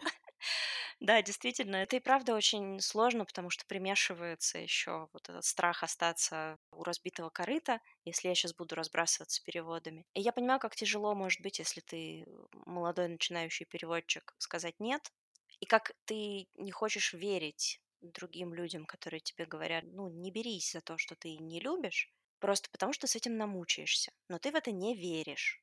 И мне кажется, нормально хотя бы раз согласиться на книжку, промучиться с ней и больше никогда не брать в работу то, с чем ты там не согласен, с чем тебе трудно, что у тебя вызывает негодование и все такое прочее. Хотя бы одна такая книжка, наверное, у каждого из нас есть. Просто чтобы понять, как это.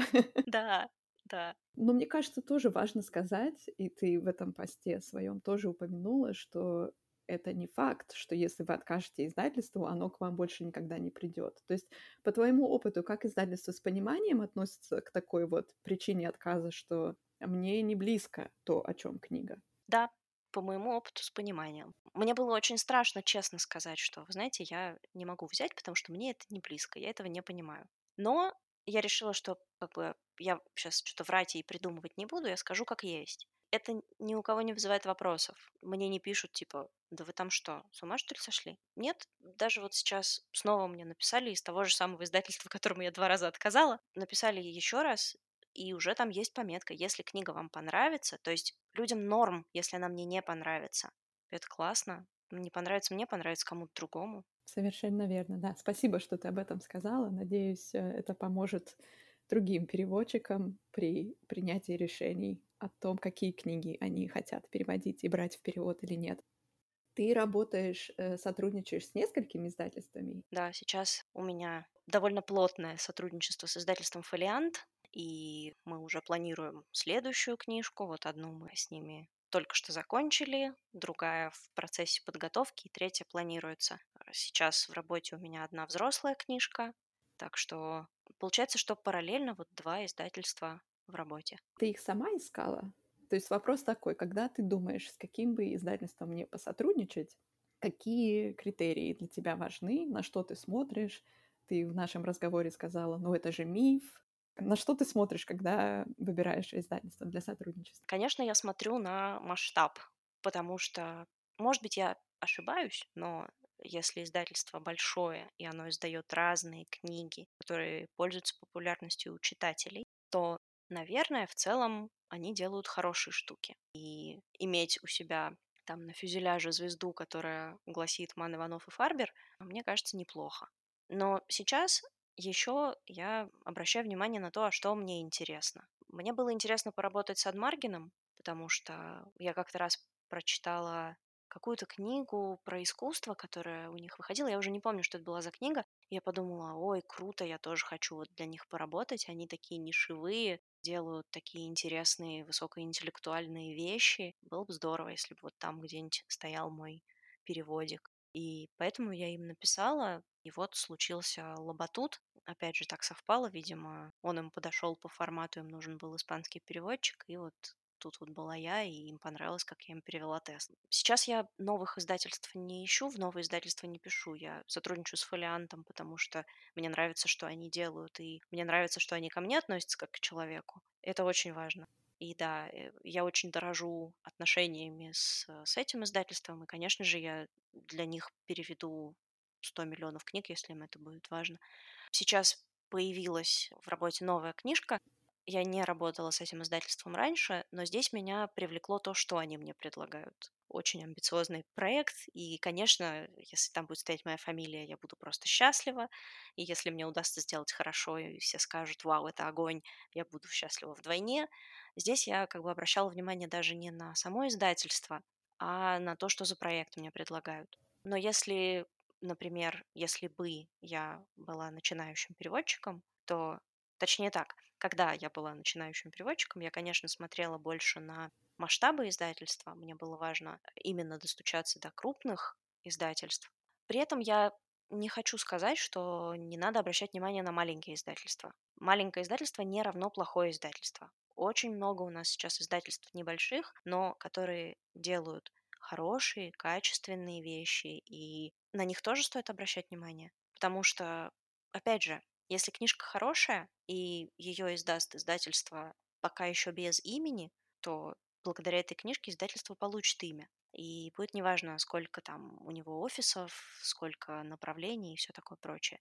В детской литературе я бы даже сказала наоборот, больше маленьких издательств, которые хорошие издательства. Даже вот то, что ты рассказывала раньше про поход на книжные выставки, да, и когда люди слышали, что ты работаешь с мифом, для них это тоже был знак качества. То есть, в принципе, стратегия попасть в крупное издательство с э, известным именем тоже работает на твою зачетку, а потом да. зачетка будет работать на тебя.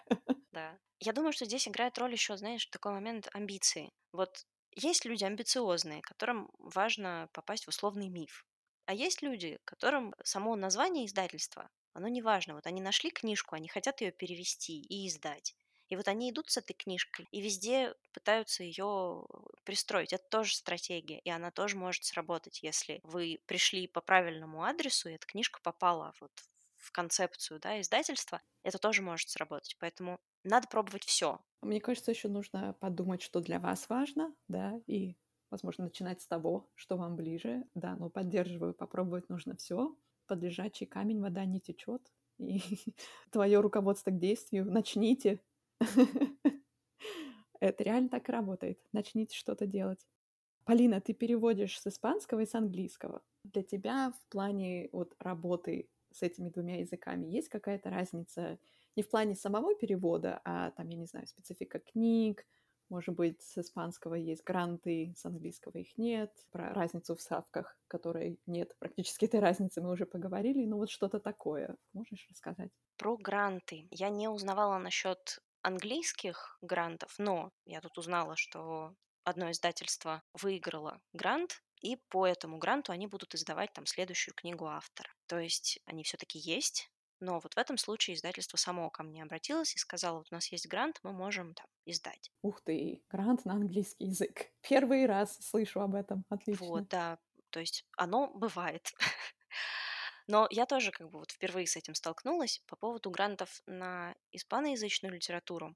Во время работы в посольстве Аргентины я начинала работать там в отделе по культуре, и через меня проходили пакеты разные документов на участие в, в аргентинской программе, которая называется программа СУР, то есть программа Юг, по поддержке переводов аргентинских авторов на другие языки. Насколько я знаю, эта программа до сих пор есть, и до сих пор по ней издаются книжки. Правда, я не знаю, что там издается, но это вполне реальный способ. И вот на, там, на тот момент, это 2013-2018 годы, то есть переводчик или издательство получали права на какую-то книгу аргентинского автора, они ее переводили, и вместе вот со всем там пакетом документов, с договором, с там чего-то, чего-то еще, все это на сайте этой программы прописано, с этим совсем они приходили к нам, мы паковали это все там в конверт, отправляли в Аргентину, и потом э, издательству перечисляли грант, Я не знаю, что он покрывал. Может быть, он покрывал там авторские права, гонорар переводчику и какие-то еще расходы на публикацию, но что-то он покрывает, и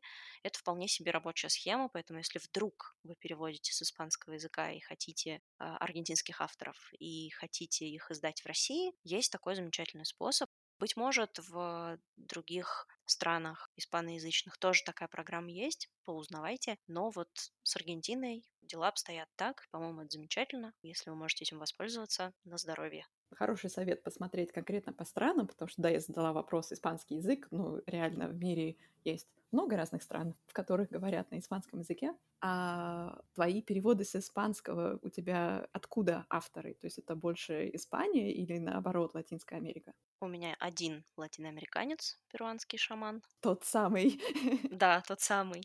Вот один лабатут, это Чили, и Испания. Вопрос от человека, который не знает испанский, чем-то отличается переводить книги, написанные испанцами, чилийцами, шаманами? Ну, разница, конечно, есть, потому что варианты испанского языка в Испании и в Латинской Америке отличаются. В основном различия на лексическом уровне, на уровне произношения, и небольшие на уровне грамматики, но они совсем-совсем такие крошечные. Но все дело в том, что когда ты их переводишь на русский язык, то ну, это вот говоря о том, что перевод — это искусство потерь, вот это языковое своеобразие, языковые различия между разными испаноговорящими странами, они, к сожалению, стираются. Все становится Чеховым. Ну, хорошо, если Чеховым. Вот. Передать их все вот в той мере, в какой они есть в оригинале, это довольно тяжело. А жаль, потому что красоты там очень много, именно вот в этом разнообразии. Считается, что, да, диалекты практически невозможно перевести адекватно, к сожалению, да. Так что это одна из таких тем, которые очень трудно перенести переводчику в другую культуру. Может быть, еще какая-то разница между переводом с английского? С английского и с испанского. Да. Пока так мне, ты знаешь, ничего не приходит в голову. Если ты говоришь, что для тебя английский и испанский примерно на одном уровне комфорта для тебя как переводчика, может быть, и нет ничего другого. У меня разное ощущение от этих языков, потому что английский, он все-таки такой для меня более сухой, более прагматичный язык а испанский это вот журчание, это красота, это цветы, это вот, вот это вот все богатство. Но это очень субъективное ощущение, и в конечном итоге трансформации, да, с поправкой на язык оригинала, они, конечно, разнятся, но в целом и то, и то я люблю переводить. И,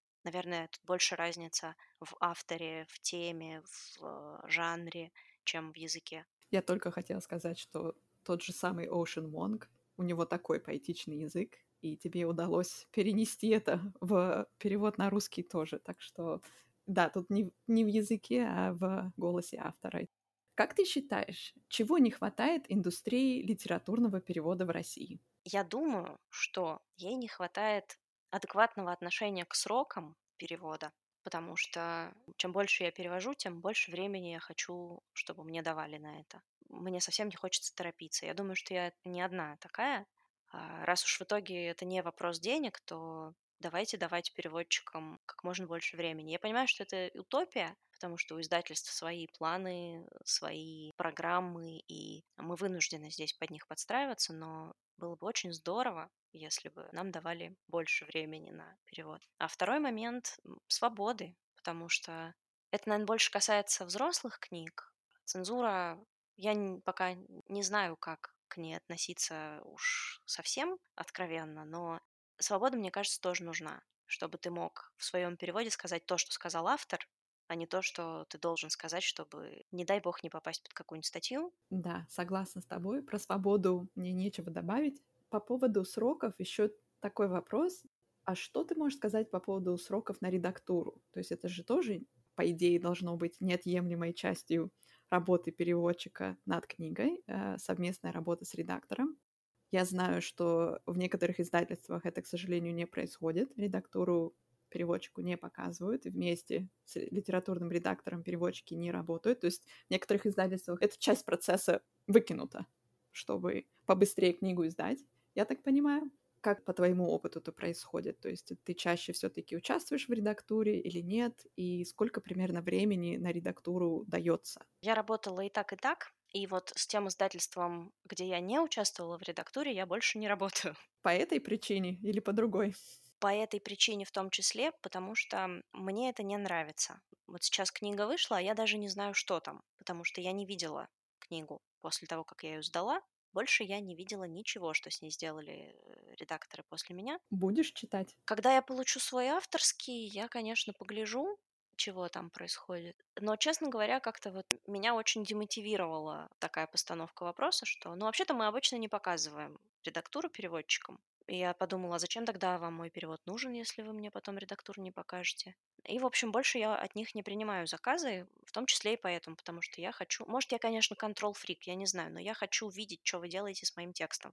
В итоге там будет стоять моя фамилия, если вы мне там красное замените на синее, а, а я об этом не узнаю, и потом я получу кучу отзывов о том, что да у вас там переводчик вообще сбрендил. Ведь все плохие отзывы, это же не про то, что автор написал какую-то ерунду, а про то, что переводчик перевел какую-то ерунду. Конечно. Так вот, я не хочу, чтобы писали, что я перевожу ерунду.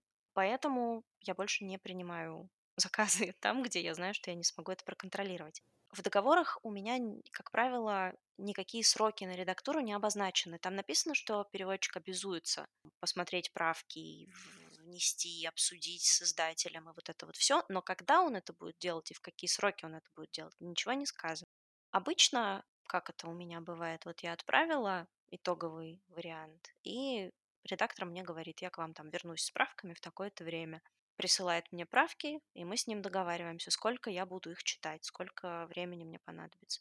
Это зависит все от объема и от моей занятости, сколько времени мне нужно на то, чтобы это вычитать. Обычно я чувствую очень большой азарт, когда вычитываю правки и делаю это быстро, потому что мне интересно, а что ж там еще? А вот это вот он принял или нет? А как ему вот этот мой переводческий ход? А вот тут вот я соглашусь или нет? И я как просто на этой волне азарта, я очень быстро просматриваю правки.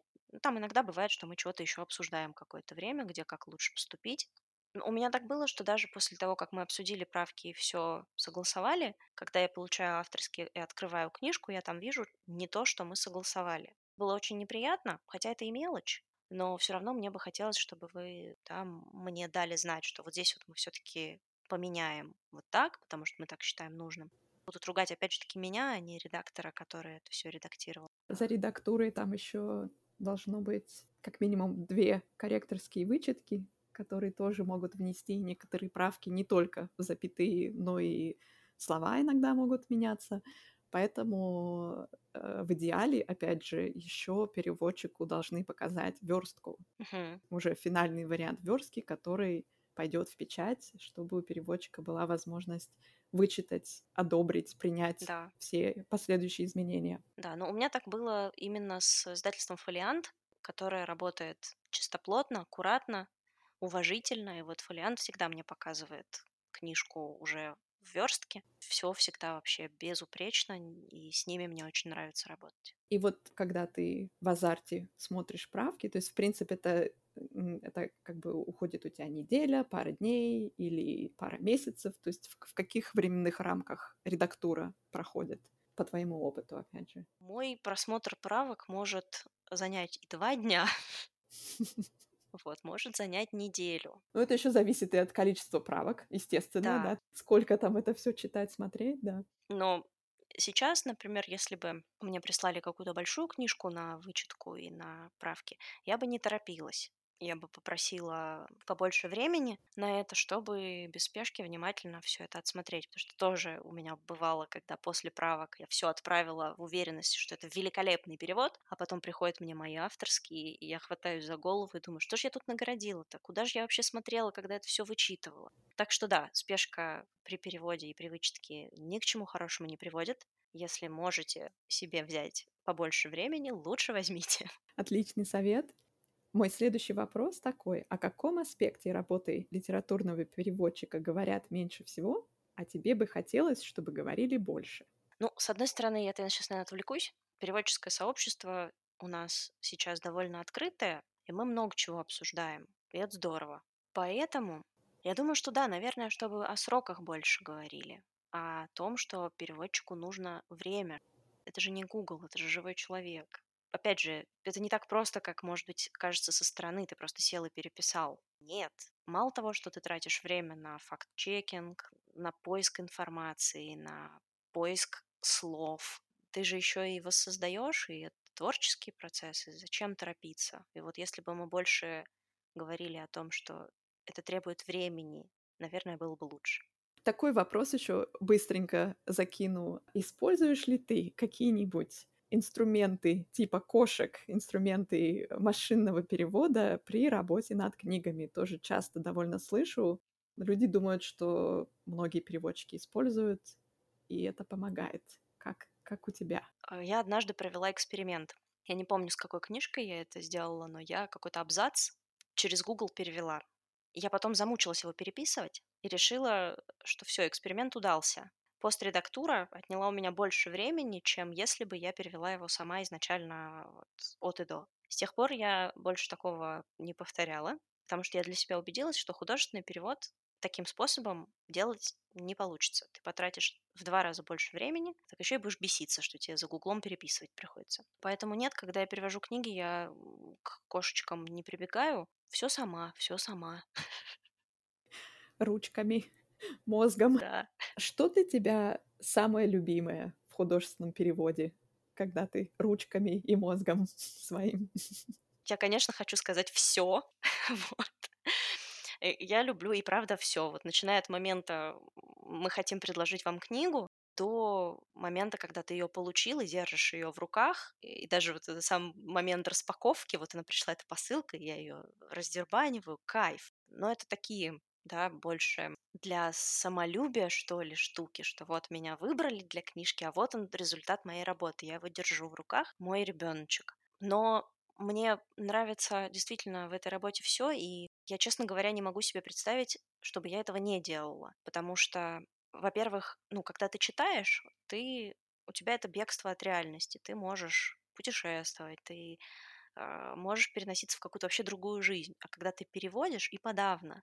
Бонусом идет то, что это мой способ эскапизма, который к тому же приносит пользу, потому что на выходе мы имеем книжку, которая рассказывает о чем-то обязательно хорошем. Плюс мне нравится перекладывать. Мне нравится сам вот этот вот процесс, когда у тебя было на одном языке, а ты вот так вот это все перемолол, местами поменял, там как бы нашел нужное слово, и хоба, у тебя появилось такое же, но на твоем языке. Вау, класс.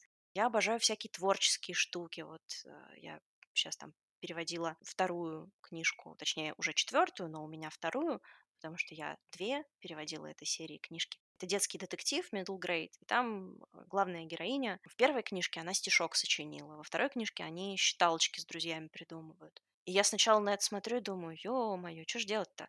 А потом начинаю вот это вот все там, а вот так можно, а сяк можно. И вот это количество вариантов, и ты такой, вау, круто. Творчество люблю в этой работе, потому что то, что ты чего-то создаешь, это ж так классно. Так что вот куда ни посмотри, все люблю. То есть а, следующий мой вопрос, а что нелюбимое, отметаем, но есть что-то, что, может быть, дается с трудом. Да, с трудом дается, во-первых, выбор, начиная от того, что тебе нужно выбрать, брать книжку или не брать. Дальше выбор, какое переводческое решение. Если у тебя их несколько, а как лучше поступить? А вот здесь какое слово? Потому что вот, например, есть у меня синонимический ряд, да, и чего же тут подойдет лучше? Вот это или вот это? Или а как вот есть несколько вариантов трансформации, какие я могу здесь, какая тут подойдет лучше. И, конечно, это тяжело выбирать, потому что надо же выбрать так, чтобы оно попало на 100%, а как же это сделать? Трудно. Ну и второй момент, э, есть он такой вот скорее волевой, что ли. Очень бодро я берусь в начале, когда вот этот вот бегунок, он такой прям бежит, бежит, бежит, бежит, бежит быстрее вниз, а потом к середине книжки он начинает медленно ползти вниз, потому что я понимаю, что к середине книжки что-то я уже и устала. И вот эту усталость перебороть вот этот момент, когда тебе уже сложно и уже что-то надоело и не хочется, и все равно я уже прочитала, я знаю, чем дело кончится. И как-то вот это вот все так тяжко, вот этот вот экватор, труднее всего мне дается в книжках экватор. Потому что потом, когда ты его перевалил, оно опять побежало вниз шустренько, потому что ты уже видишь эту финишную прямую, и такой, ну, давай, осталось чуть-чуть. Но экватор, да, самый тяжелый для меня этап. Да, это какое-то магическое место для многих, где-то там посередине. Тяжелее всего идет. Про то, что ты говорила, какой вариант подойдет лучше всего. еще тоже часто сталкиваюсь с трудностями, сложностями, что переводчики, особенно начинающие, ищут какой-то правильный вариант. Пару слов по поводу правильного варианта. О, обожаю, Существует обожаю. ли он и нужно ли его искать? Обожаю эту тему. Это то, что очень классно видно, когда вы группой занимаетесь над переводами. Потому что не будет двух одинаковых вариантов.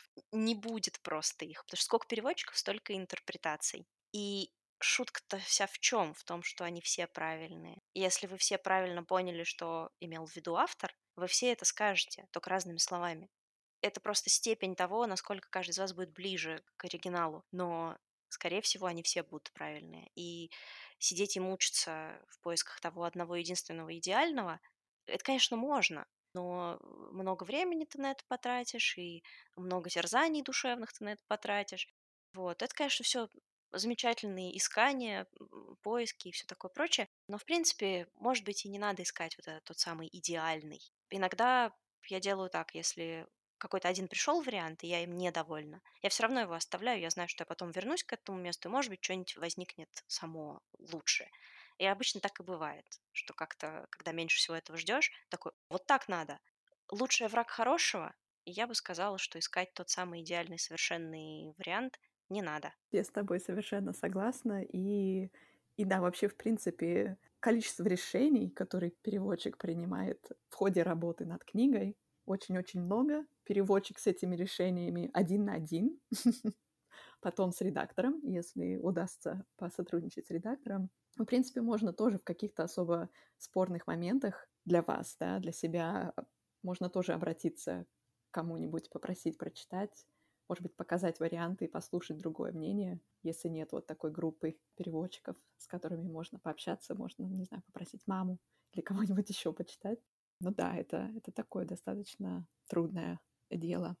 Как ты относишься к тому, что имена переводчиков начали указывать на обложках книг? То есть вот за последние несколько лет все больше издательств начали это делать. А, я вижу все чаще и издательства в анонсах указывают, и книжные блогеры, критики, библиотекари в каталогах начали указывать переводчиков. Я этому бесконечно рада. А как ты к этому относишься? И хотела ли бы ты, чтобы твое имя стояло на обложке книги? Мне тоже очень нравится, что имидж профессии, вообще ее узнаваемость и то, что люди стали на это обращать внимание, что это происходит. Классная тенденция, пусть она продолжается. В конечном итоге мы читаем переводные книги, потому что был тот человек, который ее для нас пересказал. И вот спасибо ему большое. Здорово знать, что это вот у него есть имя, фамилия, и вот он вот такой. Хотела бы я, чтобы мое имя было на обложке. Наверное, это, конечно, наверное, приятно очень, но меня вполне устраивает, что оно в принципе там есть, вот где-то между страницами, там же, где и редактор, корректор, и все остальные люди, которые вместе со мной над этим работали, я вот все же в их команде, а, потому что есть автор, который вот для нас это создал, вот он пусть будет на обложке, пусть все знают его имя. А я вместе с другими людьми, кто сделал эту книжку на русском языке, мы вот своей командой будем вот там, где вы откроете, да, немножко потрудитесь, долистаете до туда, вот там будем мы. Меня это место вполне устраивает, и у меня нет какой-то особо обостренной такой вот амбиции быть где-то рядом с Лоботутом или Вуонгом или Банилией или кем-то еще. А как ты считаешь, важно ли, чтобы читатель сразу понимал, что он читает перевод? В моем понимании это связанный вопрос. То есть мне кажется, что когда имя переводчика на обложке не стоит, читатель иногда может как-то даже не задуматься о том, что он читает перевод. И ему кажется, что он читает автора, но на самом деле он читает автора в переложении Полины. Это такой очень интересный вопрос, потому что здесь мы подходим, мне кажется, к очень интересному такому стыку, потому что, с одной стороны, профессия переводчика — это такая теневая штука. Тебя не должно быть. По большому счету тебя нет. Есть автор, и ты излагаешь его книгу его голосом, но на своем языке. И мне кажется, это здорово, если, читая книгу, ты не задумываешься о том, что ты читаешь перевод. Это значит, что переводчик молодец. Он так хорошо тебе рассказывает эту историю, что у тебя создается впечатление, что эта история написана на твоем языке, и ты ни за что не зацепляешься. Ты веришь. Мне кажется, это прекрасно. Это значит, что он молодец. А вот когда ты читаешь, и то и дело спотыкаешься и думаешь, господи, что-то здесь как-то немножко странно. И тут странно, и тут как-то чудно. И ты такой, а, так это же перевод. И вот тут, мне кажется, переводчик, наверное, где-то налажал, если он показал, что эта книжка переводная. Поэтому, с одной стороны, это здорово, что мы говорим о том, что есть переводчики, они переводят для нас книжки. Это живые люди, вот так-то их зовут. Обратите внимание на них, на их работу, но при этом наша работа должна оставаться такой же бесшовной. Ты понимаешь, что это перевод, но ты не замечаешь, что это перевод. Вот мне бы хотелось так работать. Поняла твою позицию. Я немножко не согласна. Я согласна в той части, что не должно быть видно, что это перевод, э, ну, как бы вот в плохом виде, да? Э, но я не согласна в той части, что когда перевод хороший, переводчик незаметен, это как бы хорошо, потому что переводчик, выполнивший работу хорошо и добившийся того, что это незаметно читателю, что это перевод, все равно как-то должен быть видимым. Я понимаю, что это какая-то несостыковка, да, то есть если видим один, то значит сразу автоматически будет видно, что это перевод, но мне бы хотелось изменить отношение, может быть, среди читателей в ту сторону, что да, они понимают, что они читают перевод, и они оценивают результат труда переводчика, что надо же, я прочитала книжку, и она не звучит как перевод, спасибо этому переводчику за то, что сделал хорошую работу. А если перевод плохой, то, конечно, да, я прочитала эту книжку в переводе, ну, как-то не очень хорошо получилось. Ну, тут да, то есть либо переводчик не, не смог хорошо донести, либо еще такой момент, что это может быть просто не ваша книга, и, может быть, в оригинале тоже вам бы не понравилось, если бы вы могли это прочитать в оригинале и понять на том же уровне. Так что место переводчика и работа переводчика книг интересная такая штука. Да. Ну, спасибо, что поделилась своим мнением. Поэтому я приглашаю гостей, хочу послушать, что другие люди тоже думают есть еще один такой момент. Мне бы очень хотелось, чтобы, когда люди читали книгу, чтобы они обращали внимание, кто ее перевел, и потом читали другие книги, которые перевели эти люди.